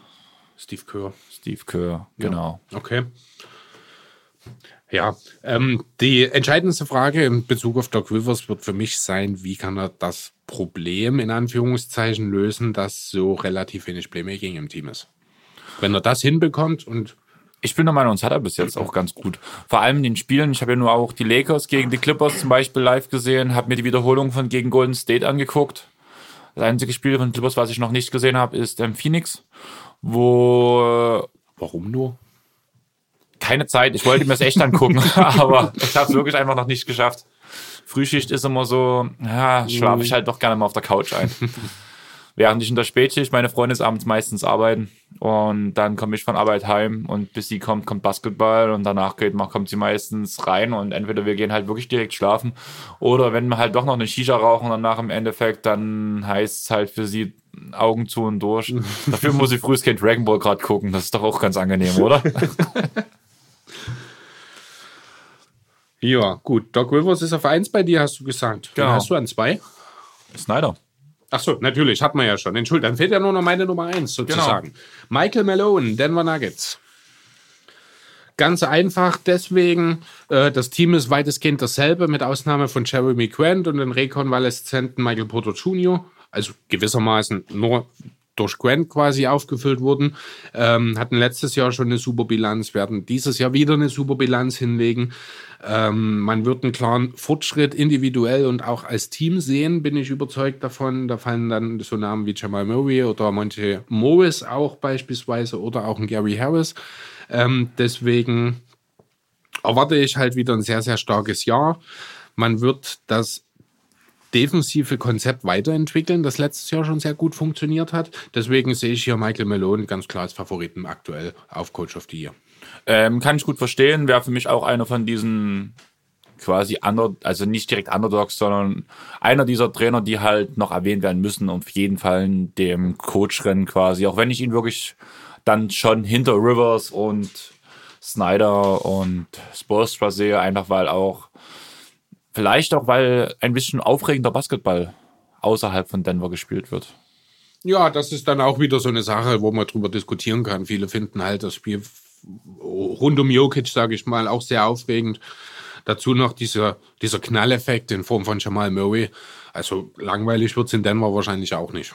Wen hast du noch auf deiner Liste, wer untergegangen ist? Äh, Quinn, fünf. Genau, Quinn Snyder hat man ja schon erwähnt. Ähm, Brad Stevens habe ich ja einfach noch mit aufgeführt. Den haben wir jetzt in unserer Alltime-Liste übrigens auch vergessen. Da gehört wahrscheinlich Wieso, auch. habe ich doch gesagt. Hast du mitgenannt? Ja, in dem Tier mit Spolstra zusammen. Achso, okay, unter, dann, ist unter, das unter, ja, dann ist das untergegangen. Da sind wir uns dahingehend einig. Ähm, ja, damit Brad Stevens Rookie, äh, Rookie of the Year, sage ich schon, Coach of the Year wird, müssten die Celtics wahrscheinlich wirklich mindestens Tuchfühlung an den Sixers und den Bucks haben in der, im Verlauf der Saison. Das halte ich für sehr unwahrscheinlich. Er müsste dieses Bigman-Problem, das da irgendwo defensiv insbesondere steht, versuchen hinzubekommen. Das würde alles in einem gewissen Maße auch schaffen, aber es wird nicht reichen, um dort die große Storyline zu generieren, um da den Award abzustauben. Apropos große Storyline, selbes Tier. Mein Underdog ist Carly was passiert, wenn die Mavs die Playoffs schaffen und vielleicht nicht bloß auf Platz 8, sondern durch sich doch auf Platz 7 vorstoßen. Vielleicht Doncic und Porzingis beide All-Stars werden. Dann ist alles möglich. Dann hat auch Carly durchaus eine Chance, ja. Und jeder von uns weiß, dass, dass Carly aus jedem Line-Up quasi eine angenehme Waffe machen kann. Ja, das stimmt allerdings. Also da, ja, den könnte man quasi als Honorable Mention jetzt könnte ich mir nur mit hinzufügen. Den habe ich tatsächlich nicht, den genauso wie Spostra. Ja, aber ansonsten würde ich jetzt behaupten wollen, haben wir nicht unbedingt jemanden vergessen. Terry Stotts ist immer noch so jemand von den Blazers, der halt mit Hilfe seines Systems immer viel, viel mehr aus den Teams rausholt als möglich. Haben wir letztes Jahr mit Portland gesehen. Ähm, aber ja, auch hier ist das Thema, dafür muss Portland mindestens den Heimvorteil angreifen. Das sehe ich einfach nicht. Nun gut, jetzt müssen wir aber uns nur entscheiden, Malone oder Rivers. Ich bin schon Dort lasse ich mich sehr schlecht abbringen von Rivers, einfach weil Malone hat Spieler, die jedes Mal eingesetzt werden. Rivers muss mehr rotieren, muss mehr Spieler einsetzen, einfach aus dem Grund, dass Load Management betrieben wird. Hat aber in der Spitze auch viel mehr Qualität. Ja, aber auch ohne eine Spitze, einfach auch vielleicht als kleiner Verdienst vom letzten Jahr kann man sagen, bin ich der Meinung, er hat es einfach verdient. Ja, verdient hat er es. Da ich Rivers auf zwei habe und du Michael Malone nicht auf zwei hast, gehe ich an der Stelle auch einfach mit dir mit. Denke, mit Doc Rivers kann man an der Stelle auch nichts falsch machen. Genau, das sehe ich auch so. Wo wir jetzt außerhalb vom Basketball gerade geredet haben, dass halt zum Beispiel in Boston noch Sender gesucht werden, mhm. würde ich sagen, gehen wir mit dem Executive of the Year weiter. Ja, klar, wieso nicht? Ainge bei dir auf der Liste? Nein. Bei mir auch nicht. Okay, ja. Wieso auch? Kann sich im Laufe der Saison noch ändern, wenn er den einen großen Deal raushaut, den er. Du meinst, der holt Jokic nach Boston? Ah, das wird wohl eher nicht passieren. Aber das wäre auch ein interessantes Bild. Aber er, er, wird sich sicherlich, also ich bin mir gar nicht so richtig sicher, ob die Celtics auf Biegen und Brechen versuchen, dort äh, unbedingt noch einen Deal rauszuholen. Wenn sich was anbietet, was die Celtics schlagartig besser macht, dann wird Ainge sicherlich nicht zögern. Das was hältst du davon, wenn Jokic zurückkommt und Whiteside nach Boston geht? Ich denke, mit einem Sender wie Whiteside kann Stevens was anfangen. Ähm, ich würde behaupten wollen, wenn Nokic zurückkommt, kann Whiteside nicht mehr getradet werden, weil das nach der Deadline erst sein wird, oder? Ähm, aber vielleicht. Das habe ich nicht im Blick, muss ich ehrlich sagen. Ich weiß auch nicht genau, wann Nokic zurückkommt, wie der Timetable aktuell aussieht, aber vielleicht wäre er für die Celtics ein Sommerthema als an Whiteside. Das hat noch Zeit. Ich glaube eher ja. nicht, dass er so in Boston landet. Ich glaube nicht, dass man sich Whiteside ans Bein bindet mit einem mehr mit einem Mehrjahresvertrag das und so als auslaufender Vertrag für so als Überbrückung quasi. Da denke ich schon, dass da das eher passiert, als dass quasi hm. in der Offseason quasi für ihn ähm, ein großer Vertrag rausspringt, den Weizheit bestimmt haben will. Ja, sicher. Aber ich glaube auch nicht, dass die Blazers ihn traden werden, muss ich ganz ehrlich sagen. Von daher. Ähm, Nun ja, gut. Kommen wir doch mal zu den Executives of the Year. Dein Platz 3? Mein Platz 3 hat den wunderschönen Namen Arturas Carnisovas. Ich stehe auf dem Schlauch. Den musste ich googeln, denn ich wusste nicht, wer der General Manager der Denver Nuggets ist. Du hast es halt mit Denver, oder? Ich bin ein Riesen, also ich bin selbst, ne, ich bin Philly-Fan, das ist bekannt und die Nuggets kommen bei mir direkt an Platz 2. Ja, vielleicht wirkt das ein bisschen so, aber ich finde halt auch, die Nuggets haben das super gemacht dieses Jahr. Auch die, ähm, der Grand Deal perfekt. Dafür gibst du gerne äh, dann auch mal einen First Rounder ab. Du Protected hast Top 20. Noch dazu, also ideal. Ja, dann hast du den Kader, der letztes Jahr schon äh, wirklich, wirklich stark war, der jung ist, der talentiert ist, hast du zusammengehalten. Du bekommst, also das macht man natürlich auch in dem Wissen, dass dann Michael Porter Jr. noch in der Hinterhand ist, der jetzt langsam herangeführt werden soll. Ich fand auch den Deal für Bol Bol sehr gut ist wahrscheinlich am Ende, also Deal im Sinne von Draft natürlich, äh, ist natürlich am Ende wahrscheinlich so ein Thema wie Michael Porter Jr., der dieses Jahr nicht spielen wird. Aber du kannst ja, wenn du dir die Nuggets anschaust, die sind für jede Situation gerüstet. Die sind perfekt für die Zukunft aufgestellt, weil der Kern des Teams noch keine 25 ist. Die sind super für die Gegenwart aufgestellt, weil das Team einfach so bockstark ist und auch so sneaky tief, äh, tief, dass du locker mit deiner zweiten Garde noch mehrere NBA-Teams schlagen kannst. Ähm, ich sehe da einfach aktuell keinen Grund, warum die Nuggets beziehungsweise Arturas, Carni sowas äh, hier nicht genannt werden sollte. Hm, kann ich gut verstehen. Ich glaube, du wirst mich auch gleich steinigen, einfach weil ich Marx bloß auf Platz 3 habe. Den habe ich gar nicht genannt. Da habe ich gar nicht dran gedacht. Sean Marks, stimmt. Sean Marks. Für die Nets. KD und Kyrie. Ja. Effektiv im Endeffekt nur Kyrie. Weiß nicht, der inwiefern sign, das... Der Sign-and-Trade mit Russell, weil man sonst KD nicht unter das Cap gekriegt hätte. Ist ein guter Deal, aber das ist, ich glaube, eher von den Warriors ausgegangen. Ja, aber trotzdem, es passt halt zusammen. Das auf jeden Fall, ja. Den habe ich tatsächlich, äh, einfach weil halt KD verletzt ist, habe ich da gar nicht weiter äh, hab, den Fokus drauf gelegt letztlich. Hab, aber muss hab, man natürlich nennen. Ne? Ich muss ehrlich sagen, bei diesem Punkt habe ich auch relativ lange gewartet, bis ich mir den Platz 3 eingetragen habe. Einfach auch, weil ich nicht an die Netz gedacht habe. Aber eigentlich diese auf diesen 1 plus. Eigentlich schon, ja, definitiv. Aber wie gesagt, man muss es auf dem Schirm haben. Ja, also letzten Endes halt, ja, wer geht die sofort da? Werden die Netzen Contender? Wird ne, wahrscheinlich Sean Marks hier über allen stehen, vielleicht mit Michael Winger von den Clippers. Äh, aber ja, nee, du hast natürlich völlig recht. Da habe ich überhaupt nicht dran gedacht. Ja, fehlt mir hier total. Dann hauen wir den Platz 2 raus. Äh, tatsächlich, ich hätte nicht gedacht, dass ich den Namen in dem Kontext mal sage. Uap Pelinka. Nie dein Ernst. Doch, Also ich muss- überhaupt nicht. find Ich muss ganz ehrlich sagen, ähm, Darf ich dich kurz unterbrechen? Mhm. Mein Platz 2 ist David Griffin. von den Cavs? Nee, Quatsch, von den Pelicans, Entschuldigung. Pelicans. Ja, der war früher bei Die den an- Cavs. die andere ja. Seite. Die andere Seite, ja gut, stimmt. Ähm, ich habe das ein bisschen äh, für die Zeit gesehen, nachdem Kawhi sich entschieden hat. Denn was äh, Pelinka dann letzten Endes, was die Lakers dann noch für einen Kader zusammengestellt haben, dafür, dass eigentlich alle Free Agents mehr oder weniger schon weg waren. Wann hatte Kawhi sich entschieden? Am 9.7. oder so? Ähm, Datum kann ich dir Also, es sagen. war auf jeden Fall schon über eine Woche Free Agency. Ja, aber es die wurde, je, es Spieler wurde jeder weg. Spieler danach, das sind die Spieler, die danach unterschrieben haben, ja relativ schnell unterschrieben. Und das waren alles solche unter der Hand Deals. Wenn er nicht kommt, dann überzahlen wir dich über. Dafür wartest du noch auf uns. Ja, aber trotzdem hast du es geschafft, trotz dessen, dass der größte Fang der Free Agency sich gegen dich entschieden hat, einen konkurrenzfähigen Kader aufzustellen. Ich finde, das verdient auf jeden Fall Respekt. Ja, aber da muss ich ehrlich sagen, aus der Situation, du hast einen Nonplusultra-Spieler, der Zwei. ähm, tiefster Respekt für Holiday, aber Sprechen wir nicht gerade noch über Pelinka? Nee, ich bin jetzt gerade auf die andere Seite wieder ach zu, zu den Pelz okay. rübergewandert. Dein bester Spieler sagt, ich habe keinen Bock mehr auf euch. Vielleicht auch, weil halt viel davor verrasselt wurde, aber das war halt der GM vorher auch. Da hat Griffin nichts mit zu tun. Mhm. Und danach so ein Paket zu schnüren, die ganzen Spieler ringsherum so auszurüsten, dass dieser Kader zusammenkommt in dieser kurzen Zeit. Ja, mit etwas Glück hat ja Griffin halt ein Talent dafür, Number One Picks zu ziehen.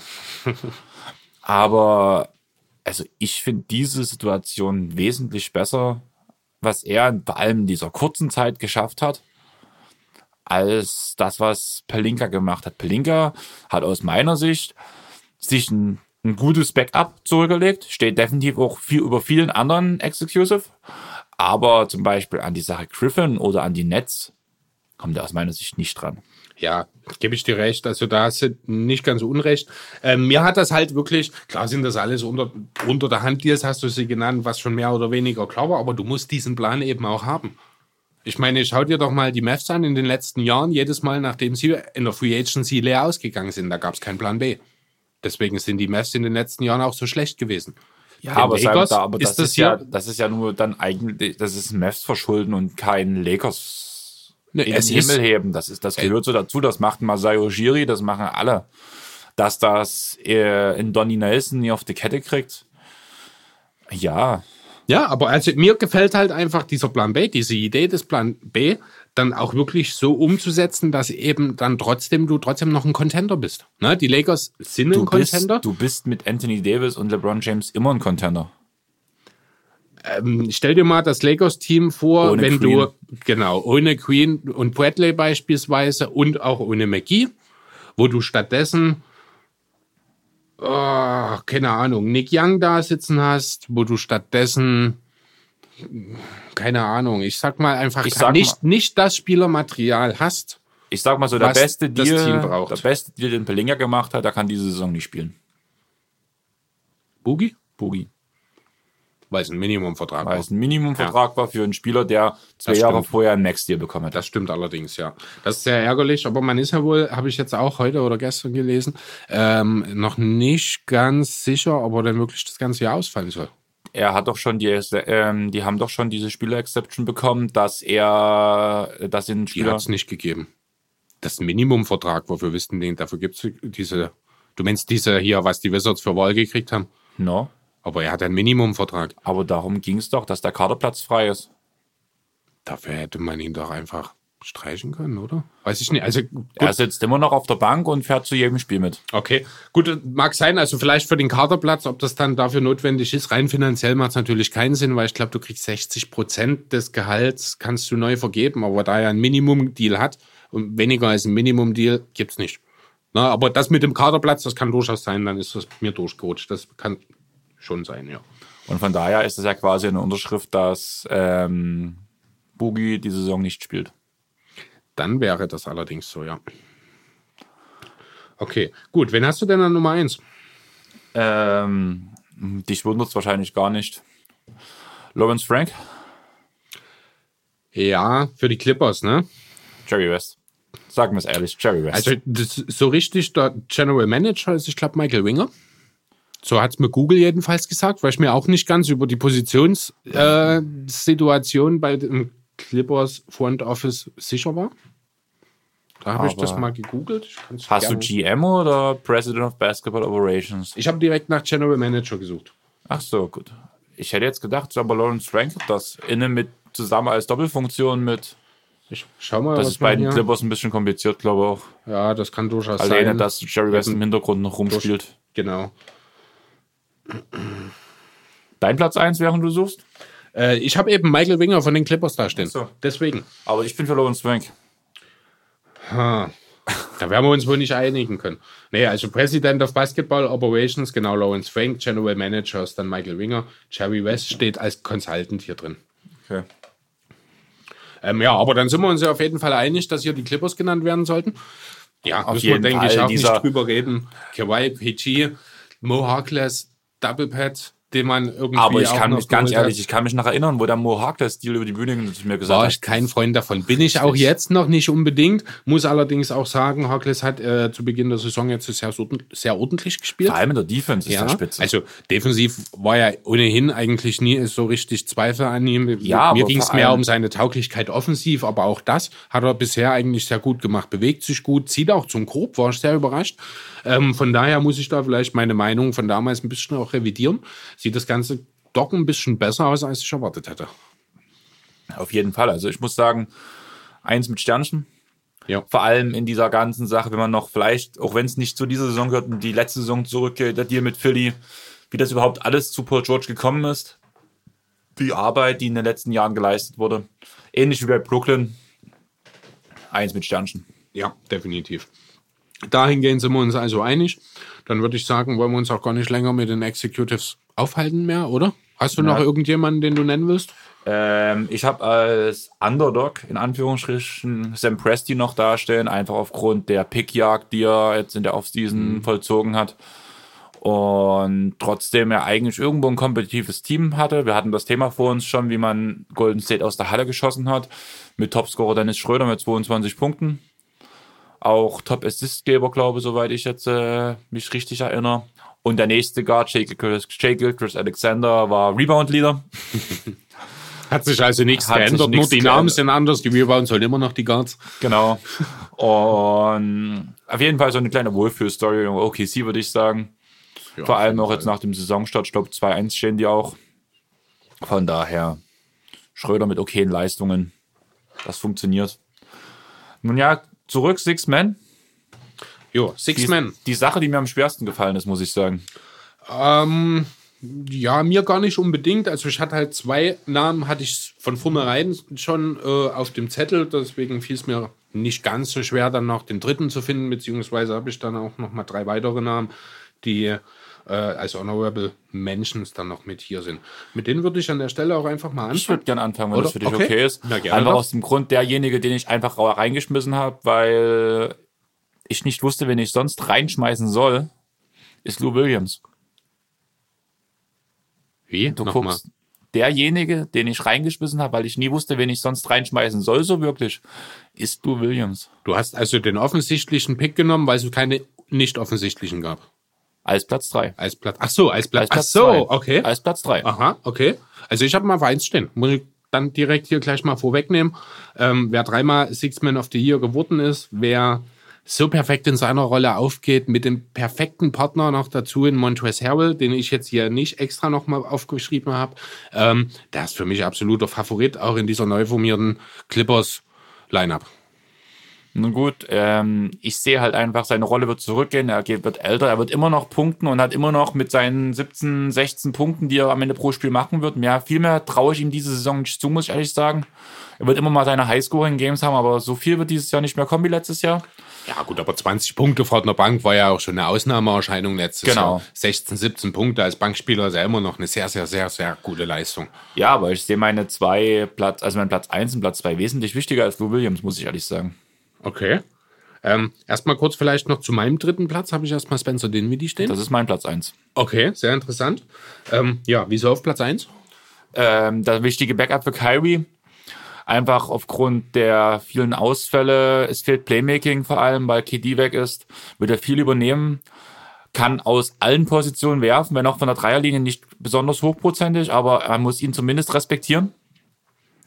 Und mit seinem Spielstil ist er immer wieder verpunktet da. Er spielt eine gute Defense, ist irgendwie so ein Kleber der Bank, muss ich sagen. Er hält sie zusammen, er bringt sie immer wieder ins Spiel und ist immer für diese überraschenden Momente da.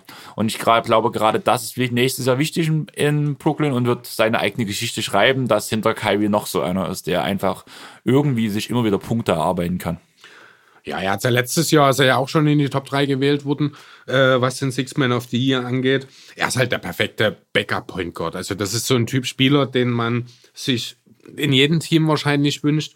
Ähm, die große Frage, die sich mir hier stellt, ist, wie funktioniert das Ganze, wenn er mit Kyrie zusammen auf der Platte ist? Denn das muss funktionieren, ansonsten wird er nicht genug Minuten bekommen, um hier eine rele relevante Rolle spielen zu können.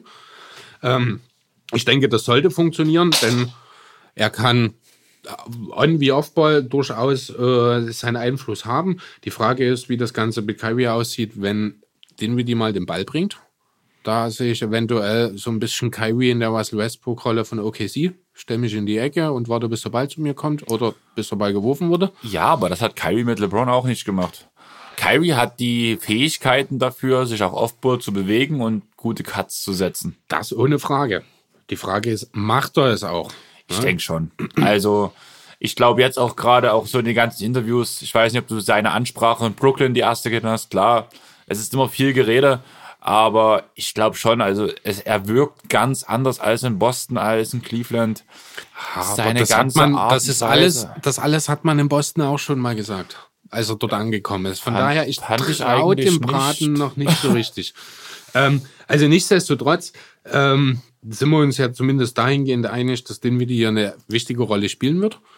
Dass, er, dass du ihn auf eins hast, überrascht mich tatsächlich ein bisschen. Du hast bestimmt bei mir fest mit Lou gerechnet, oder? Äh, eigentlich schon, ja. Weil es halt Aber er war von Anfang an irgendwie so ein Kandidat, den ich eigentlich nicht mal reinnehmen wollte. Ich habe sogar eher über Steph Curry nachgedacht, Okay. weil ich ihn als wichtigen Spieler bei den Mavs zum Beispiel sehe, wenn sie wirklich in die Playoffs kommen sollten. Hm, möglich, ja. Und Okay. Lou hat für mich dieses Jahr nicht so eine wichtige Rolle wie in den letzten Jahren. Einfach weil viele Spieler über ihm sind und er ja schon, kann man fast sagen, Lou hinter, ist trotzdem noch der drittbeste Mann in dem Kader. Und er im wird Scoring. alle. Im Scoring, Nee, aber er ist der beste Basketballer in dem Kader, der drittbeste. Nach Defense. George und ja, aber alle defensiv starken Spieler, die du dort hast, die haben halt offensiv dann wieder. Ich meine, das sind alles Rollenspieler. Lou ist mehr als ein Rollenspieler. Ja, ich weiß schon, was du meinst, aber irgendwie fehlt mir was, muss ich ehrlich sagen. Aber jetzt wir erstmal Platz zwei raus, damit wir, da können wir danach noch weiter diskutieren. Ähm, mein Platz zwei, den habe ich letzte Woche schon angekündigt, ist Bogdan Bogdanovic. Hier ist natürlich das Ganze ein bisschen äh, schwierig zu sehen, weil nicht klar Warte ist. Mal. Ingels kommt von der Bank. Ingels ist von der Bank und nicht Bogdan. Bog Ach, du meinst Bogdan. King. Ich bin bei den Kings Bogdan, jetzt. bei Nicht bei Bojan. Sondern bei Ja, Bogdan okay. Bogdanovic, genau. Ähm, hab's letzte Woche schon angesprochen. Die Frage ist, wird er sich, äh, die Saison in Sacramento beenden? Falls ja, würde er das von der Bank machen, dann sehe ich ihn als ja, sehr, sehr aussichtsreichen Kandidaten. Er ist ein wahnsinniger Scorer, kann von überall vom Fe- Feld punkten, er kann Playmaking betreiben, er kann auch seinen Mann defensiv ein bisschen stehen, auch wenn das in der Kategorie immer eigentlich abfällt. Ähm, hat bei der WM gezeigt, dass er ein Team auch anführen kann. Ja, wie gesagt, das Problem ist, steht ein Trade an nach der Hield-Verlängerung, ähm, dann kann sich das natürlich alles komplett über den Haufen werfen, weil er wahrscheinlich bei einem anderen Team potenziell dann als Starter aufgenommen werden würde, vermute ich. Ähm, aber ja, wenn er bei den Kings bleibt und wenn er seine Rolle annimmt und entsprechend ausfüllt, sehe ich hier einen ganz klar einen der großen Favoriten auf den Six-Man Award. Ja, ich muss ehrlich sagen, gar nicht dran gedacht. Gutes Argument. Auch Joe Ingles hätte man noch so. Wobei Joe Ingles ist jetzt erst so relativ kurzfristig erst rausgekommen, dass er wahrscheinlich von der Bank kommt. Ne? Da haben wir letzte Woche auch kurz drüber geredet. Ich glaube, Ja. da hatte Laus mir sogar noch widersprochen. Er hat, glaube ich, sogar als Six-Man-Kandidaten ihn angepriesen. Nee, das war ich. Ach so. Okay, ich war auf Lars aus. Naja, nun gut, aber mein Platz zwei ist Harrell. Ich bleib bei den Clippers. Harrell Ich bin der Meinung, die am schlechtesten besetzte Position ist bei den Clippers diese Center Power Forward Riege quasi. Wenn man mal Kawhi vom Power Forward wegzieht, quasi. Und dadurch sehe ich halt Harrell in einer besonderen Rolle, wo er nochmal noch mal einen Leistungssprung bringen muss, einfach. Weil ich denke, zumindest die erste Saisonhälfte ist er definitiv wichtiger als Subac. Er ist wichtiger als Jamichael. Und er muss nochmal eine Schippe drauflegen. Hat man jetzt schon in den ersten drei Spielen gesehen. Immer wieder Top Stats, viele Punkte. War sogar einmal Point Leader. Hat allerdings auch, ich glaube, 95 Prozent seiner Punkte werden vorbereitet. Ja, also er arbeitet sich äh, nicht viel selber. Und da sind wir dann wieder bei dem Thema Lou Williams. Ich bin mir ziemlich sicher, ohne einen Brauch, einigermaßen brauchbaren Point Guard, de, mit dem er von der Bank kommen wird, wird aus Montrezl Harrell hast ja, du, hast eine Light hast oder eine Kenneth Version. Hast du ihn spielen gesehen?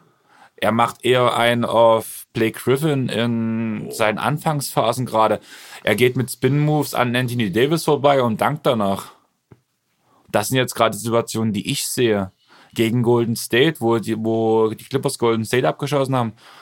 Viele One-on-One-Sachen, vielleicht nicht solche guten Handles, aber auch so mit böse gesagt spastischen Bewegungen, wie er an seinen Gegenspieler vorbeizieht und die Bälle sogar auch verteilt.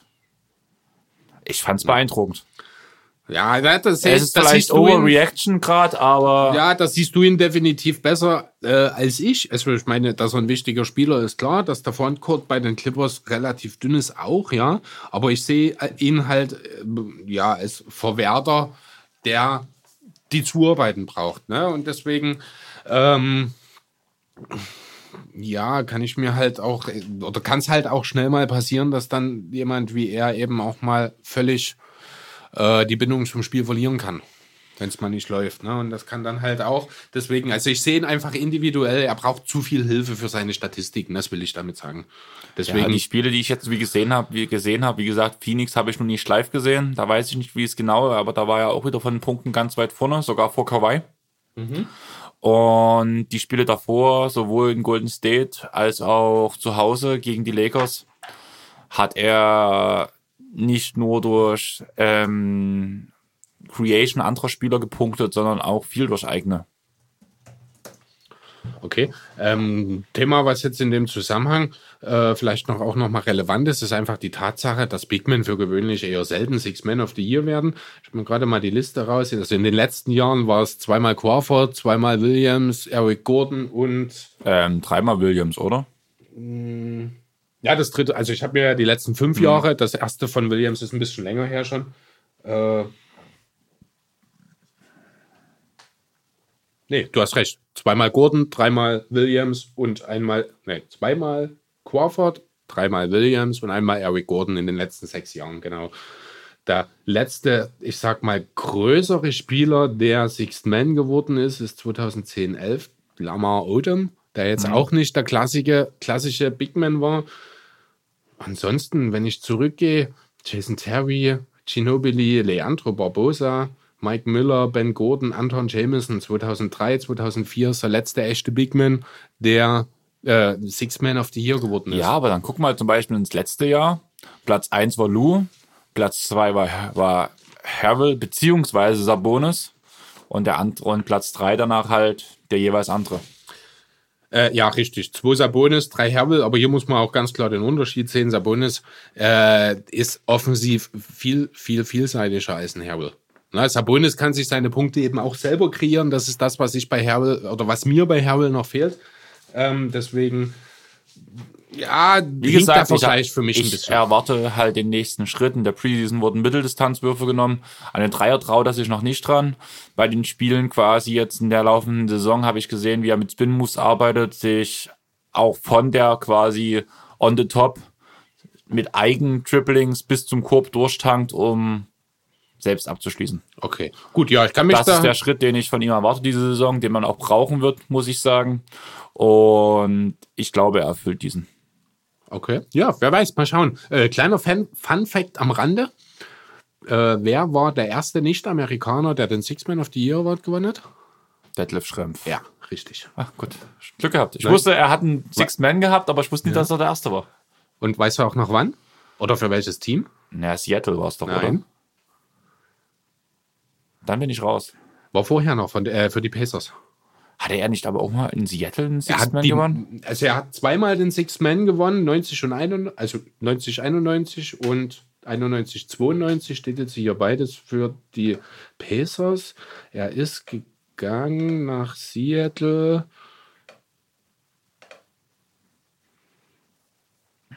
Guck du mal. 1993, also erst danach dann. Okay. Ich hätte gedacht, er hätte auch in Seattle quasi einen Sixth Man of the Year gewonnen. Aber nun gut.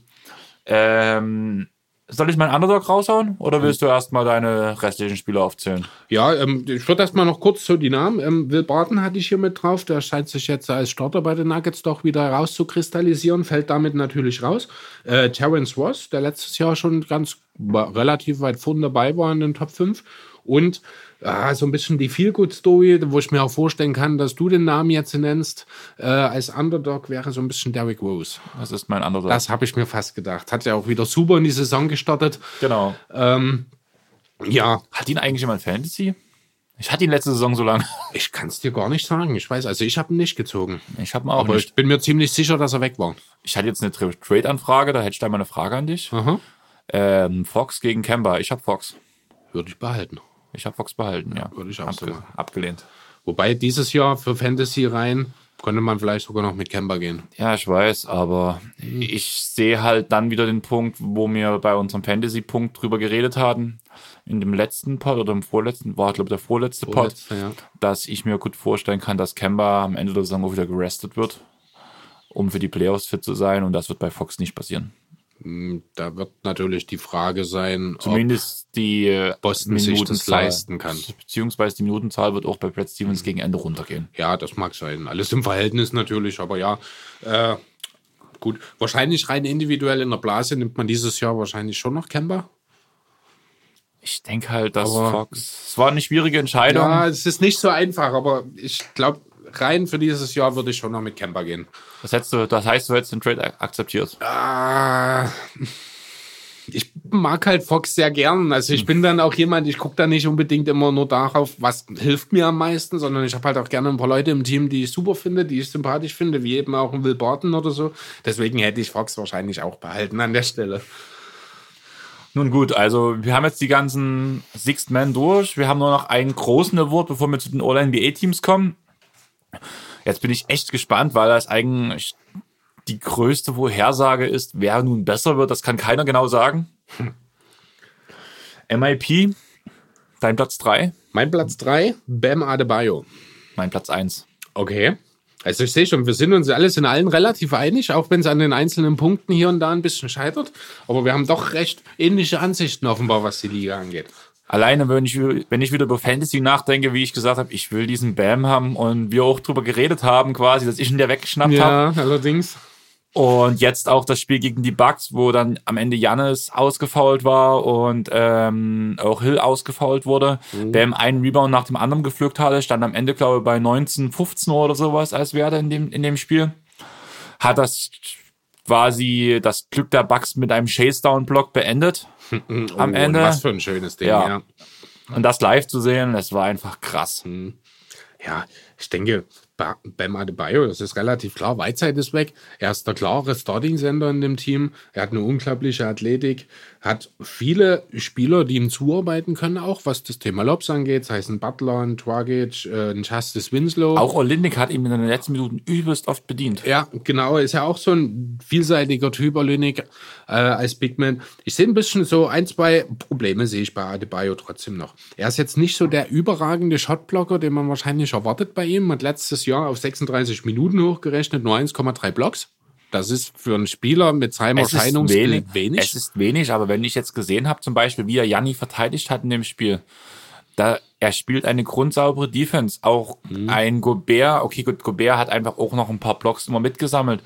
Oder ein Marc Gasol ist da vielleicht eher das bessere Beispiel, der einfach Richtig. Kerzen gerade dasteht und so jeden Wurf schwer macht. Genau, so arbeitet Adebayo. Ja, richtig. Das ist auch, ah, also das sollte jetzt auch nicht sagen, äh, wollte jetzt damit nicht sagen, dass man ein schwacher Verteidiger ist. Die reinen Blockzahlen sagen ja letzten Endes überhaupt nichts über die Defense aus. Ähm, viel aussagefähiger ist hier noch die Tatsache, dass er wohl hier und da noch ein bisschen mit Foulschwabbel zu tun hat, was ihn doch in seinen Einsatzzeiten gelegentlich sehr einschränken könnte. Ähm, aber dafür ist er jung, dafür ist er jetzt das erste Mal in seiner Starterrolle, äh, dass er sich da entsprechend natürlich auch erst mal reinleben muss sozusagen. Deswegen denke ich, dass sich das im Saisonverlauf auch mehr oder weniger geben wird. Von daher für mich ganz klar ein Top-3-Kandidat, für dich sogar die Nummer 1.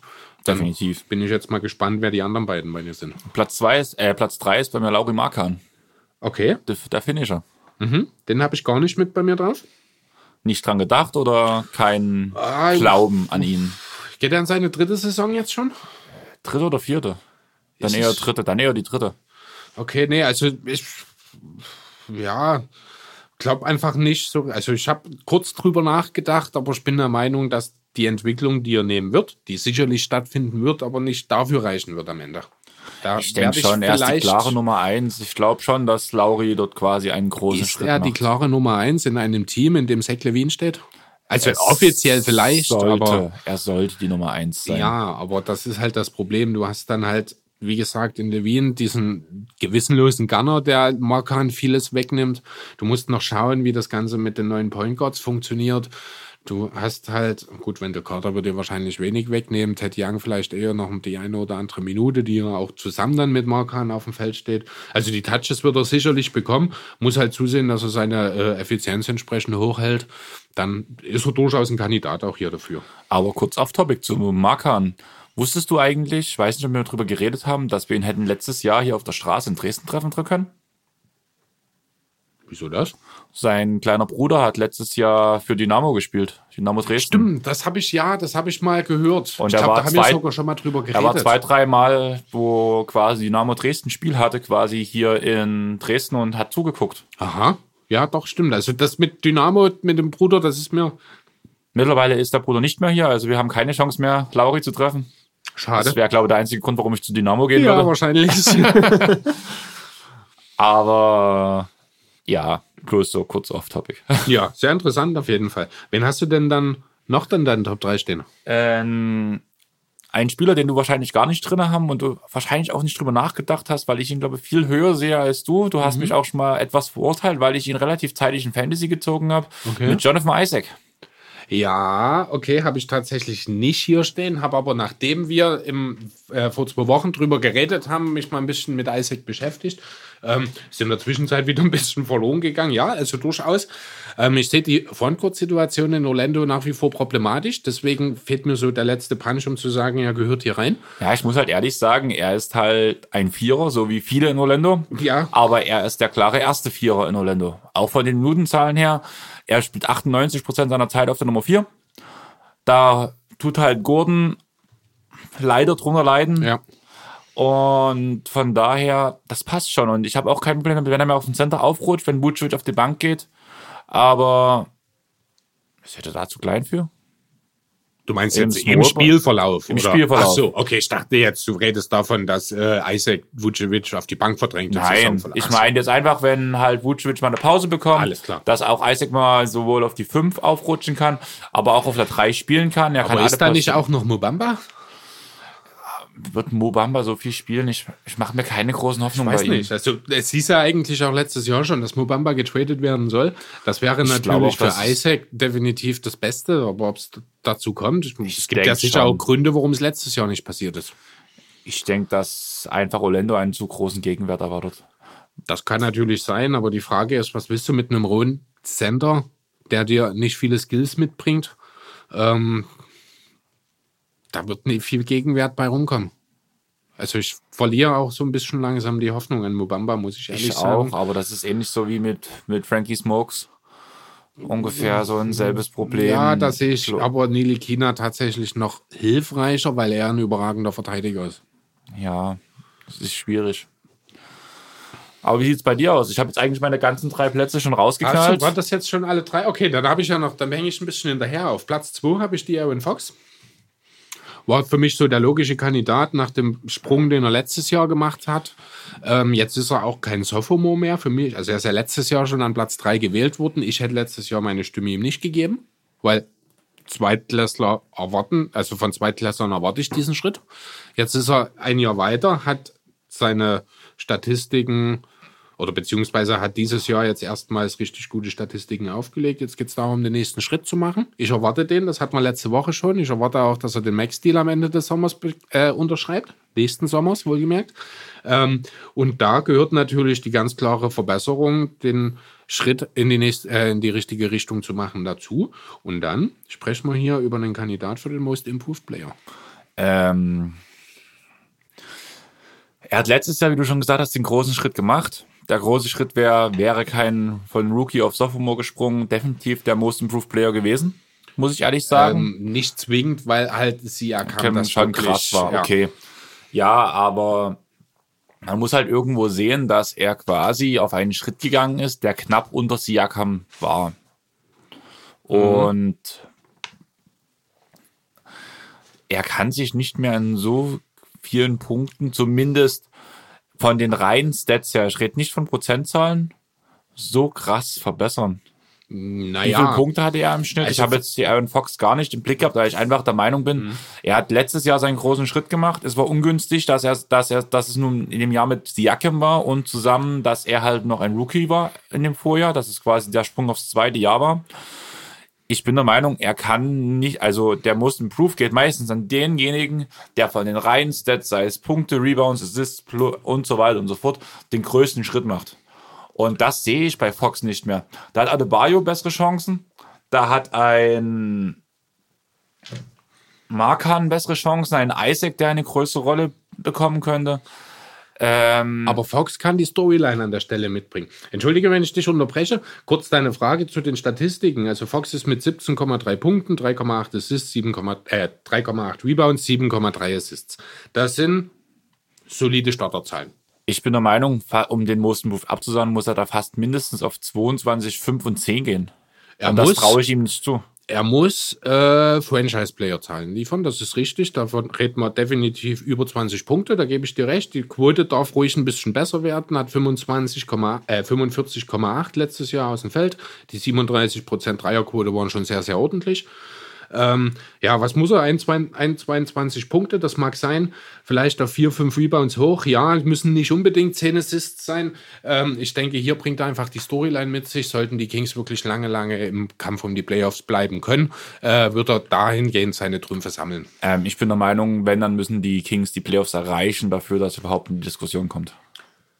Durchaus möglich, ja. Kann durchaus sein. Also ich sehe halt ich sehe halt in Fox dieses unglaubliche Potenzial. Ähm, der kann dir ohne weiteres auch nächste Saison oder jetzt diese Saison besser gesagt auch im Zweifel schon 24 auflegen. Er hat alle Skills dafür da.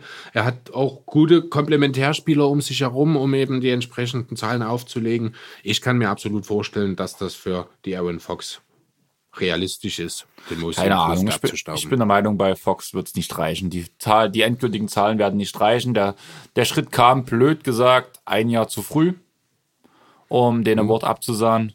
Ich denke, letztes Jahr hätte er ihn knapp hinter Tatum verdient gehabt. Äh, hinter, äh, nicht hinter Tatum, sondern hinter, hinter Siakam. Siakam. Wo übrigens Und dann Dilo noch dazwischen stand im Ranking. Nur so das am Rande. Ich wollte das jetzt einfach nur wertungsfrei im Raum stehen lassen. Hm, gut. dann würde ich sagen, wir beenden jetzt einfach das Thema einfach aus dem Grund, weil. Ja, genau. Ich würde dann jetzt einfach mit meiner Nummer 1 weitermachen. Hau raus. Ja, ursprünglich hatte ich hier zwei Namen stehen. In der Zwischenzeit, nach den ersten Eindrücken, würde ich jetzt einfach mal einen davon streichen. Bleibt bei mir übrig, Brandon Ingram. Ich hatte ursprünglich Lonzo Ball und Ingram hingeschrieben, einfach weil sie in derselben Situation sind mit dem Trade. Ähm, jetzt so nach den ersten Spielen, vielleicht overreacte ich da ein bisschen, muss ich sagen, bin ich echt beeindruckt von dem, was Brandon Ingram bisher auf die Platte stellt. Ähm, er hat letztes Jahr mit, ich glaube, 18, 5 und 4 schon sehr ordentliche Statistiken aufgelegt, hat auch relativ effizient getroffen, abgesehen vom Dreier.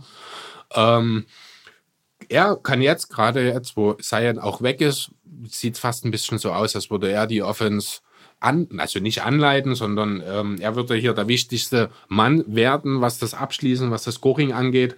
Ähm, von daher, wenn er die Quoten einigermaßen halten kann, sein Dreier vielleicht ein bisschen besser trifft, kann ich mir auch durchaus vorstellen, dass wir hier über Inquem am Ende mit einem 24-Punkte-Scorer, der vielleicht noch dazu sieben, Reba äh, ja, sieben Rebounds, vier Assists auflegt, kann ich mir durchaus vorstellen, wenn die Quoten dazu stimmen, dass er hier auch da muss improved werden kann.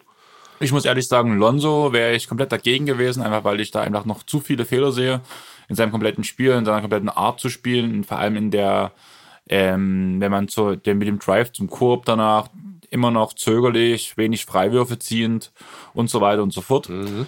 Ingram komplett unter dem Radar. Schöne Idee, muss ich sagen. Würde ich definitiv vor Markanen sehen. Vor Isaac wird's auch schon so, wo ich mir sage, ja, vor Bam sehe ich ihn nicht, muss ich sagen. Ja, Weil- das liegt in erster Linie aber auch daran, dass halt ja, die, das Gap zwischen der letzten und der diesen Saison einfach bei Adebayo viel höher ist als von Ingram. So viel höher ist es halt gar nicht. Ich, man sieht halt bei Bam zum Beispiel, dass er ähm, Naja, ähm, einfach mal die nackten Zahlen vorgelesen. Ne, Punkte 18 zu 9 für Ingram. Rebounds 7 zu 5 für Adebayo. Ähm, Minuten vielleicht noch ganz kurz dazu. In dem Kontext hat Ingram auch 10 Minuten mehr gespielt, 33 zu 23. Ähm, dafür legt Adebayo halt 0,8 Blocks, 0,9 Steals auf. Da ist er auch in beiden mm, geringfügig besser als Ingram. Insgesamt, gerade was die Punkte und die Rebounds angeht, muss bei Adebayo, muss eigentlich ein Double-Double auflegen dieses Jahr im Schnitt, oder? das wird bestimmt auch locker. Also, ja. Na, und dann ist natürlich die Lücke, die äh, schon deutlich höher äh, als bei Ingram, der eben auch schon letztes Jahr wirklich unter dem Radar eine ja, deutlich bessere Saison gespielt hat, als das medial dargestellt wurde. Auf was einigen wir uns? Ähm, ich kann gut mit Bam Adebayo leben, um Ja, ehrlich dann zu würde sein. ich Bam sagen. dann einfach, gehen wir mit Bam. einfach wegen dem Vornamen. Einfach wegen Bam. Jo, ich habe hier noch ein paar Honorable, Honorable Mentions mir notiert. Ähm, da ist ein Name sehr interessant, da bin ich auf deine Meinung gespannt. Jason Tatum. Interessant. Definitiv ein Kandidat dafür, wird auch, ich glaube, in relativ vielen Pots sogar erwähnt bei diesem Punkt. Mhm. Denke ich auch, wird sich gut einfügen, hat auch jetzt die ersten Spiele ganz gut ähm, abgeliefert. Aber keine Ahnung, ich finde wieder Thema Storyline, er bringt irgendwas, er bringt das gewisse Etwas irgendwie nicht mit. Ja, und genau das sehe ich eben bei Tatum. Ne, also ich habe jetzt auch, ich glaube, das war No Dunks, ich weiß es nicht genau, kam jetzt irgendwo in einem Podcast die Diskussion auf. Ähm, Jason Tatum oder Jalen Brown? Von Hab wem erwartest du in Karriereverlauf mehr? Tatum. Sehe ich ganz genauso. Ähm, und das ist einfach für mich, also für mich, Tatum hat absolut das Potenzial, ein Star zu sein. Er bringt alles mit, er hat sogar das Charisma dazu, finde ich. Ähm, mir wurde in den letzten Monaten ein bisschen zu viel auf diese Mamba-Mentality äh, eingeschlagen. Muss man mal ganz klar so sagen. Ich meine, ja, er hat schlechte Quoten gehabt letztes Jahr mehr oder weniger. Er hat viel gewissenlos geballert, was halt automatisch wahrscheinlich äh, auf Kobe zurückzuführen wäre, auch wenn die sich nur mal auf der Straße begegnet wären. Ähm, ich denke aber, dass auch Brad Stevens der richtige Mann ist, um Tatum hier wieder an die Spur zu bringen. Auch Kemba Walker als Teamkollege dazu, ähm, der das Teamgefüge einfach insgesamt noch mal besser macht, denke ich, dass Tatum hier noch mal einen Schritt machen kann. Es wird nicht für den Most Improved reichen. Dafür sind die Statistiken letztes Jahr insgesamt dann wahrscheinlich doch noch ein bisschen zu gut gewesen. Ähm, ich wollte den Namen einfach mal genannt haben. Hier geht es mir in erster Linie wahrscheinlich wirklich darum, hier diese mentale Änderung sozusagen in seinem Kopf hervorzuführen und dadurch sich weiterzuentwickeln. Ja, verstehe ich. Also war auch ein Punkt, über den ich nachgedacht habe. Aber im Endeffekt, ich glaube auch den dritten Platz mit Markan habe ich auch fünfmal ausgewechselt gefühlt. Aber ja, Tatum war unter den fünf, würde ich sagen. Okay. Ja, ansonsten habe ich hier noch Justice Winslow genannt, der seine Transformation zum Point Guard dieses Jahr abschließen wird, vermute ich. Will. Reden, Oder- wir reden mal von Will. Will, okay. Ähm, den, von dem ich mir einfach noch mal einen Sprung erhoffe. Und äh, Caris LeVert, der so ein bisschen in Anführungszeichen zu sehen ist, weil er halt letztes Jahr eigentlich schon sehr, sehr gute Statistiken geliefert hat, aber eben das meist die längste Saison, also insbesondere hat er das ja dann zum Ende der Saison und in den Playoffs gemacht. Ähm, aber weil er halt den Großteil der Saison gefehlt hat, denke ich, ja, fand ich einfach, sollte man ihn nochmal mit erwähnen. Ja, verstehe ich. Ähm, waren das deine Leute alle, oder? Das waren alle jetzt, ja. Ähm, also wieder das Märchenbuch aufgeschlagen, einen schönen Underdog rausgesucht.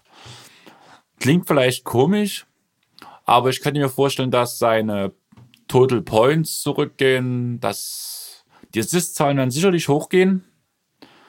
Rebounds, keine Ahnung, wahrscheinlich auch runtergehen. Aber die Siege von fast nix ins was relativ hohes wechseln aufgrund einer neuen Umgebung mit Kemba Walker. Immer der Snap, der immer wieder hängen geblieben ist.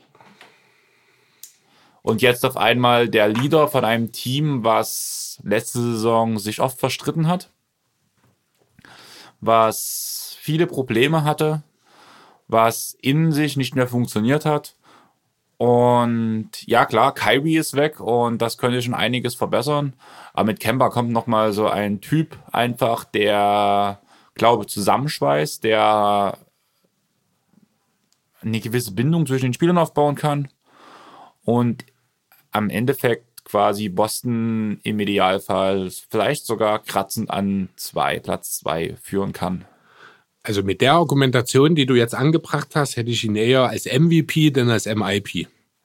Denn, also beim besten Willen, du kannst einen Spieler, der mit 25 Punkten und 6 Re äh, Assists letztes Jahr der Franchise-Player über die letzten acht Jahre seines Teams war, in den Top für den Most Improved zu werden, halte ich doch für sehr forsch.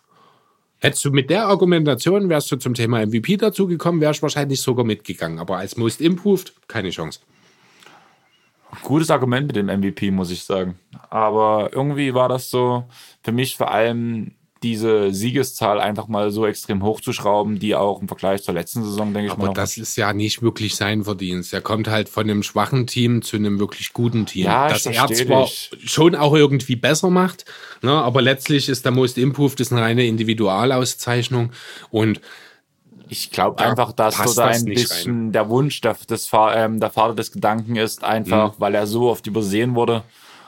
Und ich einfach das Gefühl habe, dass wesentlich mehr Spotlight auf ihm sein wird, dass wesentlich, dass er jetzt endlich die Anerkennung bekommt, die er verdient hat, eigentlich schon in Charlotte. Ja, wie gesagt, also ich kann den Punkt durchaus verstehen, halte nur an der Stelle als muss improved einfach falsch platziert. Punkt. Genau. Also als Kann ich verstehen. MVP-Case hätte ich sogar gesagt, ja cool, ist wahrscheinlich sehr unrealistisch, dass es am Ende wird, aber ich gehe. Aber wir reden ja von einem Märchenbuch. Richtig. Und von daher ist in einem Märchen ist alles möglich. Gut. Apropos Märchen. Ein Thema haben wir noch offen. Wollen wir noch mal drüber reden, wie denn so unsere All-NBA-Teams aussehen? In All-NBA und All-Stars würde ich relativ schnell durchzocken, einfach aus dem Grund, weil wir jetzt schon wieder aus, wir wollen eine Stunde machen, haben dann irgendwann ab Folge 2, 3 anderthalb Stunden gehabt und danach irgendwie jetzt äh, die letzten zwei Folgen schon an den zwei Stunden geknabbert schon wieder. Na dann. Das wird dieses Mal auch wieder sein. Ich weiß nicht, was du hast. Ich will einfach mal meine All-NBA First aufsetzen. Mhm. Man muss dazu sagen, Chris hat es für uns beim Rauchen gemacht. Ja, schuldig. Ich, ich habe es völlig vergeigt. Ich habe überhaupt nicht dran gedacht. Ich habe auch jetzt noch zwei Lücken in meinem Syrt-Team auf dem Flügel, äh, die ich mir dann spontan noch ausfüllen muss. Wo du hoffst, dass du mir das abgucken kannst? Ganz genau. Aber fang bei, mal mit deinem First-Team an. Wen hast mir, du denn als Guards? Bei mir war es halt zum Beispiel so, dass ich es auf Arbeit größtenteils gemacht habe, während ich NBA-Podcast gehört habe. Und ich so, ach, die, ja, das stimmt. Aber ja, mein, mein nee, zwei Guards sind Curry und Lillard. Okay, mit Curry sind wir uns einig. Du hast Harden. Ich habe Harden, genau. Ich denke, dass in einem All-NBA-Ranking hoffe ich, dass da Portland nicht so ein bisschen außer Acht gelassen wird und einfach mal Lillard geehrt wird für das, was er die letzten Jahre gemacht hat. Ja, ich glaube, er ist Third-Team gewählt worden letztes Jahr, ja. wenn mich nicht alles täuscht. Also er hat, ich habe ihn tatsächlich äh, als äh, im Second-Team. Ich denke halt, er macht nochmal einen Schritt nach vorn und Harden macht einen Schritt zurück, einfach weil er sich das Spotlight mit ähm, Westbrook, Westbrook, teilt. Mhm. Und dadurch habe ich hab mir mich dafür im Endeffekt für Lillard entschieden. Okay. Wen hast du im Frontcourt? Ähm, Finde ich eigentlich ziemlich krass. Ich würde das Team, die, das NBA First Team gern zusammen spielen mal sehen. Mit Janni noch im Kader, mhm. mit Embiid ja. und Jokic. Oh, okay. Ähm, streiche Jokic, setze ein. Ich habe es tatsächlich gemacht, LeBron. Ich denke, da fehlen die Spiele. Das wird ähnlich wie letztes Klar, Jahr sein. Glaube ich nicht. Na, letztes Jahr ist er ja trotzdem noch ins Third-Team sogar gewählt worden. Da hat er eine lange Zeit wirklich ausgesetzt. Das erwarte ich jetzt dieses Jahr nicht unbedingt. So ein bisschen Load-Management hat beim All-NBA weniger Einfluss als beispielsweise Aber das war der Grund, Awards. warum Kawhi und Leonard so weit hinten waren letztes Jahr. Kawhi das, und Leonard? Kawhi war auch. Weil das, ein sehr, sehr großes mediales Thema letztes Jahr gewesen ist. Ja, das wird hier auch seinen Einfluss gehabt haben. Das wurde ja das erste Mal wirklich so deutlich nach außen transportiert, das Thema Load Management. Ich glaube nicht, dass das dieses Jahr denselben Effekt haben wird.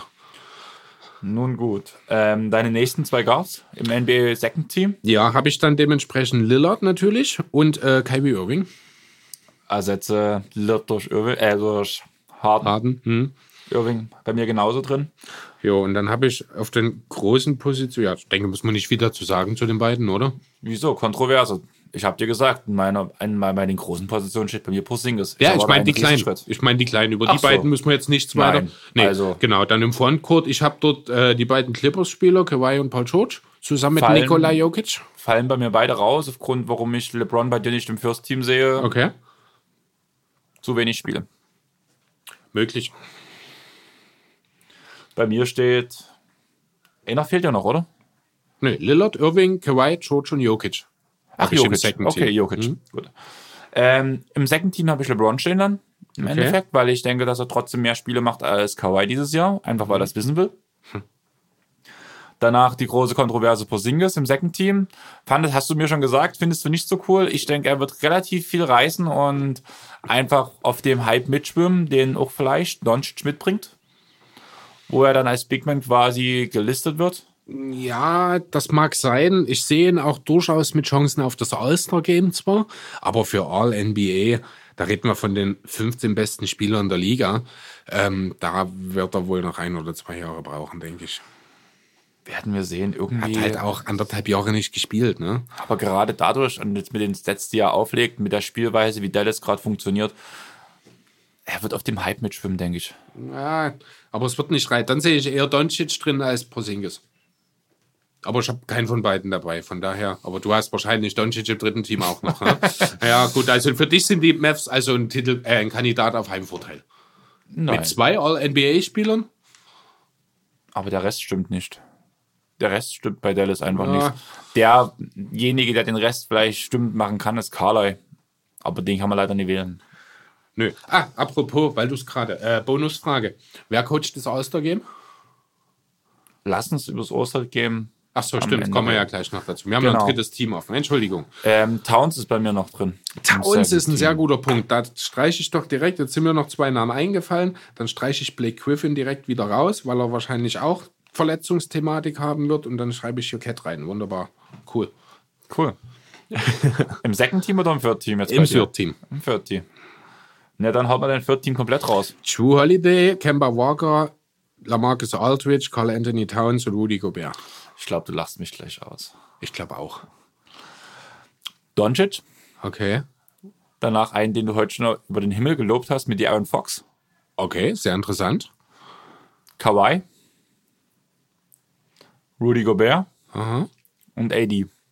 AD habe ich auch gar nicht drin. Den könnte man jetzt noch AD Aldridge streichen. jetzt zum Beispiel, das ist auch so für mich so persönlich ein bisschen vielleicht Overreaction, aber auch wenn die Lakers noch nie das Beste spielen, was sie spielen können, AD macht's gerade. Ja, das stimmt. Den AD habe ich tatsächlich auch noch gar nicht gedacht. Da würde ich dann äh, wahrscheinlich Lamarcus Aldridge bei mir streichen. Dann würde mein Third-Team dann aussehen: Holiday, Walker, äh, Davis, Gobert und Carl Anthony Towns. Und jetzt kommt halt die Sache. Du redest beim MIP von Aaron Fox. Selbst wenn ich mir im Third Team vorstellen kann, reicht das nicht für die Vorstellung, dass er auch den MIP bekommt. Muss es ja nicht unbedingt. Das heißt ja, unabhängig voneinander, ähm, da sind wir halt wieder bei dem Thema, die Gap, die es zu schließen gilt, die ist halt da ist bei Adebayo, der hat halt ein wes wesentlich einfacher, er hat, für ihn ist es wesentlich einfacher, sich zu verbessern, weil die Ausgangslage tiefer ist. Nun gut, jetzt haben wir das so gut wie durch.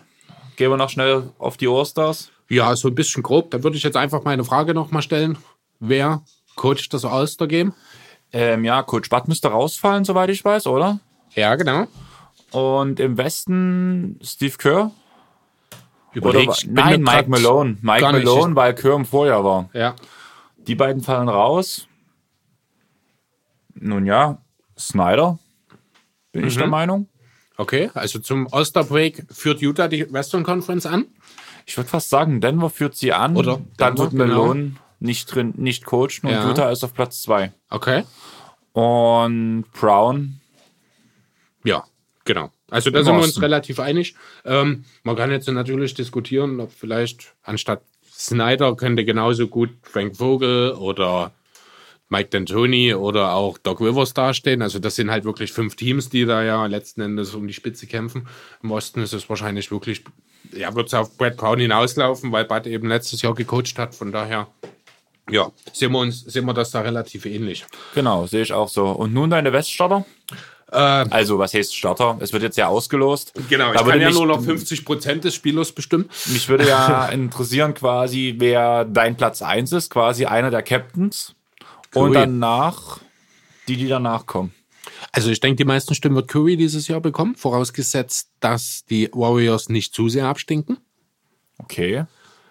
Weil er die Storylines einfach auf sich vereinen wird dann am Ende, ähm, weil einfach so viele in der Spitze, so Top-Leute da sind, dass ich nicht glaube, dass es den einen geben wird, der sich deutlich von den anderen absetzt. Hm, doch, das sehe ich schon. Alternativ kann ich mir aber auch gut vorstellen, dass Luka Doncic die deutlich meisten Stimmen bekommt, was ein kleines slowenisches Land in großer Sasa Pachulia-Manier wählt. Nein, sehe ich auch nicht als mein quasi äh, Platz 1. Wen hast du da? LeBron. Habe ich überlegt. Du hast mit LeBron den Markt von LA hinter sich. Wir hatten letztens erst das Thema, dass ein Kyle Kuzma mehr Follower hat als die komplette Clippers Nation. Und da haben wir noch nicht mal über den Standort von LeBron geredet, was er für einen Stand bei den Lakers hat. Und dazu gibt es über die ganze Welt, auch in Slowenien, ganz, ganz, ganz, ganz viele LeBron-Fans. Das mag sein, das stimmt schon. Und gerade Ähm, diese Kombination LeBron James,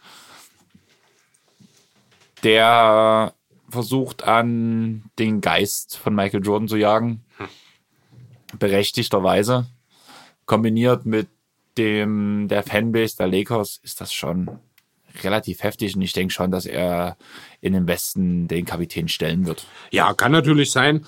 Ähm, ja, ist ja alles letzte, aktuell noch mehr oder weniger natürlich Zukunftsgehabe. Ähm, ich kann mir schon vorstellen, trotzdem, dass Curry die Sache macht. Ich verstehe natürlich, dass LeBron wahrscheinlich der Favorit darauf ist.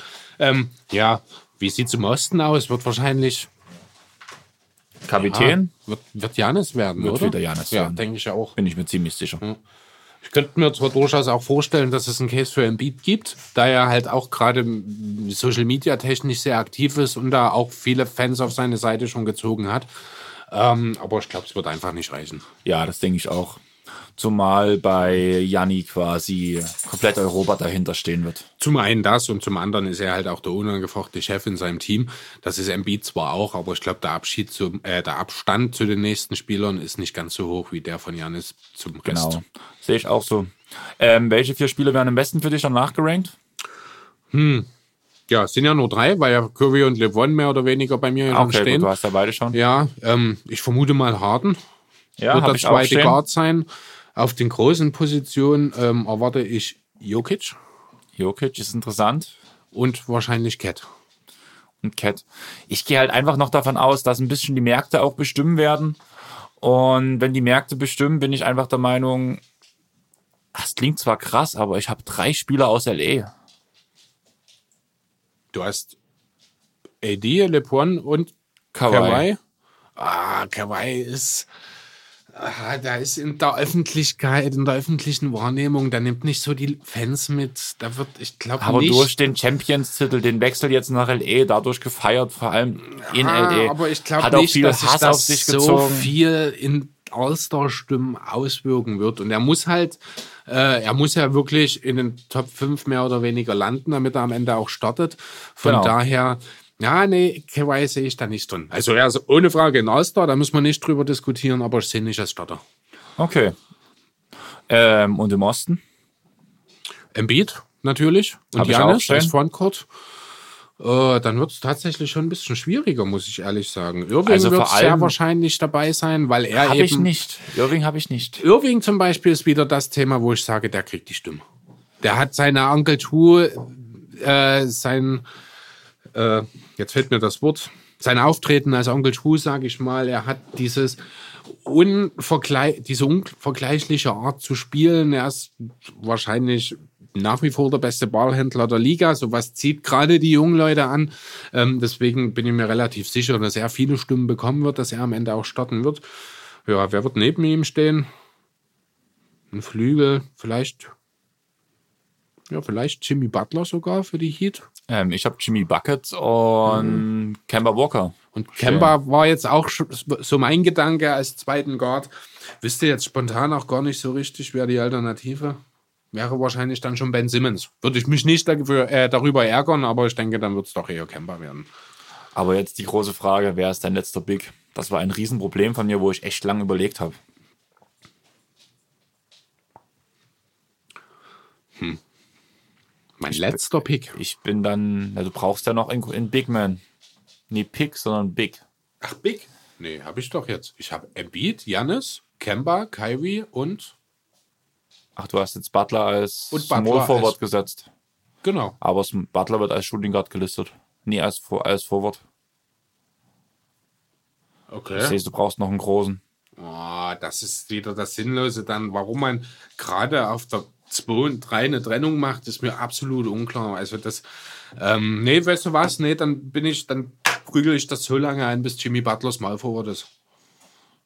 Gut, ich habe mich jetzt ähm, im Sinne meiner Oder? Most Improved nee. Sache, großer Markt auch wieder mit den Bulls, habe ich mich einfach für Markan jetzt entschieden, weil ich einfach denke, dass Love es nicht schaffen wird, weil er geschont wird. Und dann hört es schon fast auf. Alternative für Kemba, Bradley Beal. Fällt mir jetzt gerade oh, ein, wollte ich oh, gerade schon nennen, aber, aber das, das, ist halt auch ein Gott. Das hilft uns auch nie auf groß. Nee, ist, genau das wollte ich. Das war gerade so der Gedanke, der kam als, als, als Dreier, aber der wird ja auch als Guard gelistet. Von daher. Du hast Markan noch. Tobi. Tobi wäre noch eine Variante, ja, aber irgendwie glaube so, ich da so auch richtig? nicht so richtig dran. Da denke ich also von John Tobi, Collins. Das wäre eine interessante Aber Sache. nicht als Stopper. Also ich kann mir durchaus vorstellen, dass zumindest einer der beiden jungen Hawks ins All-Star-Game kommt. Das wird dann wahrscheinlich eher Trae Young sein. Das ja, heißt, für Collins wird es wahrscheinlich, ja, das sowieso. Na, das heißt, für Collins wird es dann auch dort nicht reichen. Ja, aber wir brauchen hm. halt noch einen auf Big und ich bin halt der Meinung, am ehesten im Vergleich halt, es ist dann Markan. Ich glaube nicht, dass Love kommt als Starter. Und dann hört es langsam auf.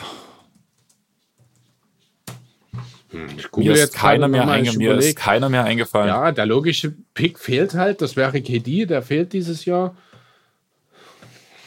Dann ist es halt wirklich relativ schwierig. Aha. So, jetzt kannst du die fünf besten Small Forwards habe ich jetzt einfach mal hier. Mal sehen, was hier dabei rumkommt. Ob da jetzt einer ist, den wir noch nicht hatten, aber die sind wahrscheinlich. Hm, ah, gut, das ist auch das schon ist auch mehr aktuell. Äh, Gordon Hayward.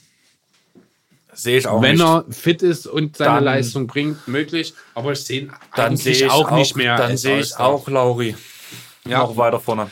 Ja, das stimmt. Also Hayward wird wahrscheinlich auch kein Auster mehr werden in seiner Karriere, fürchte ich. Hm. Wollen wir die Sache jetzt hier beenden? Ich denke. Du wolltest schlafen gehen? Ich muss unbedingt schlafen gehen, ja. Ich müsste auch schlafen gehen, aber ich bin schon wieder munter. Das gefällt mir gar nicht. Dann leg dich vor dem Fernseher, dann kommt das mit dem Schlafen von allein. Was gucke ich? Modern Family. Nein, du weißt, das mag ich nicht. Das mache ich jetzt auch wahrscheinlich viele Feinde gerade, aber Modern Family bin ich kein Freund. Ich schätze mal, ich wäre entweder wirklich NBA gucken, was letzte Nacht übertragen wurde. Das wäre ja quasi Golden State. Ach, Golden State gegen Oklahoma brauche ich mittlerweile auch nicht, auch nicht naja. angucken. Wenn selbst Trey danach äh, getwittert hat, ob er jetzt noch ein richtiges Basketballspiel übertragen kann. Ähm, ich glaube, ich gucke Hunter x Hunter. Oder du schaust dir die Clippers gegen Phoenix an.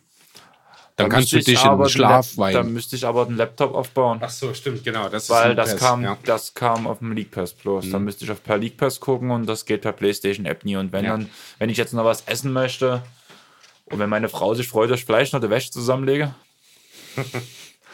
naja, mal gucken. Ich glaube, es bleibt bei Hunter x Hunter. Ja.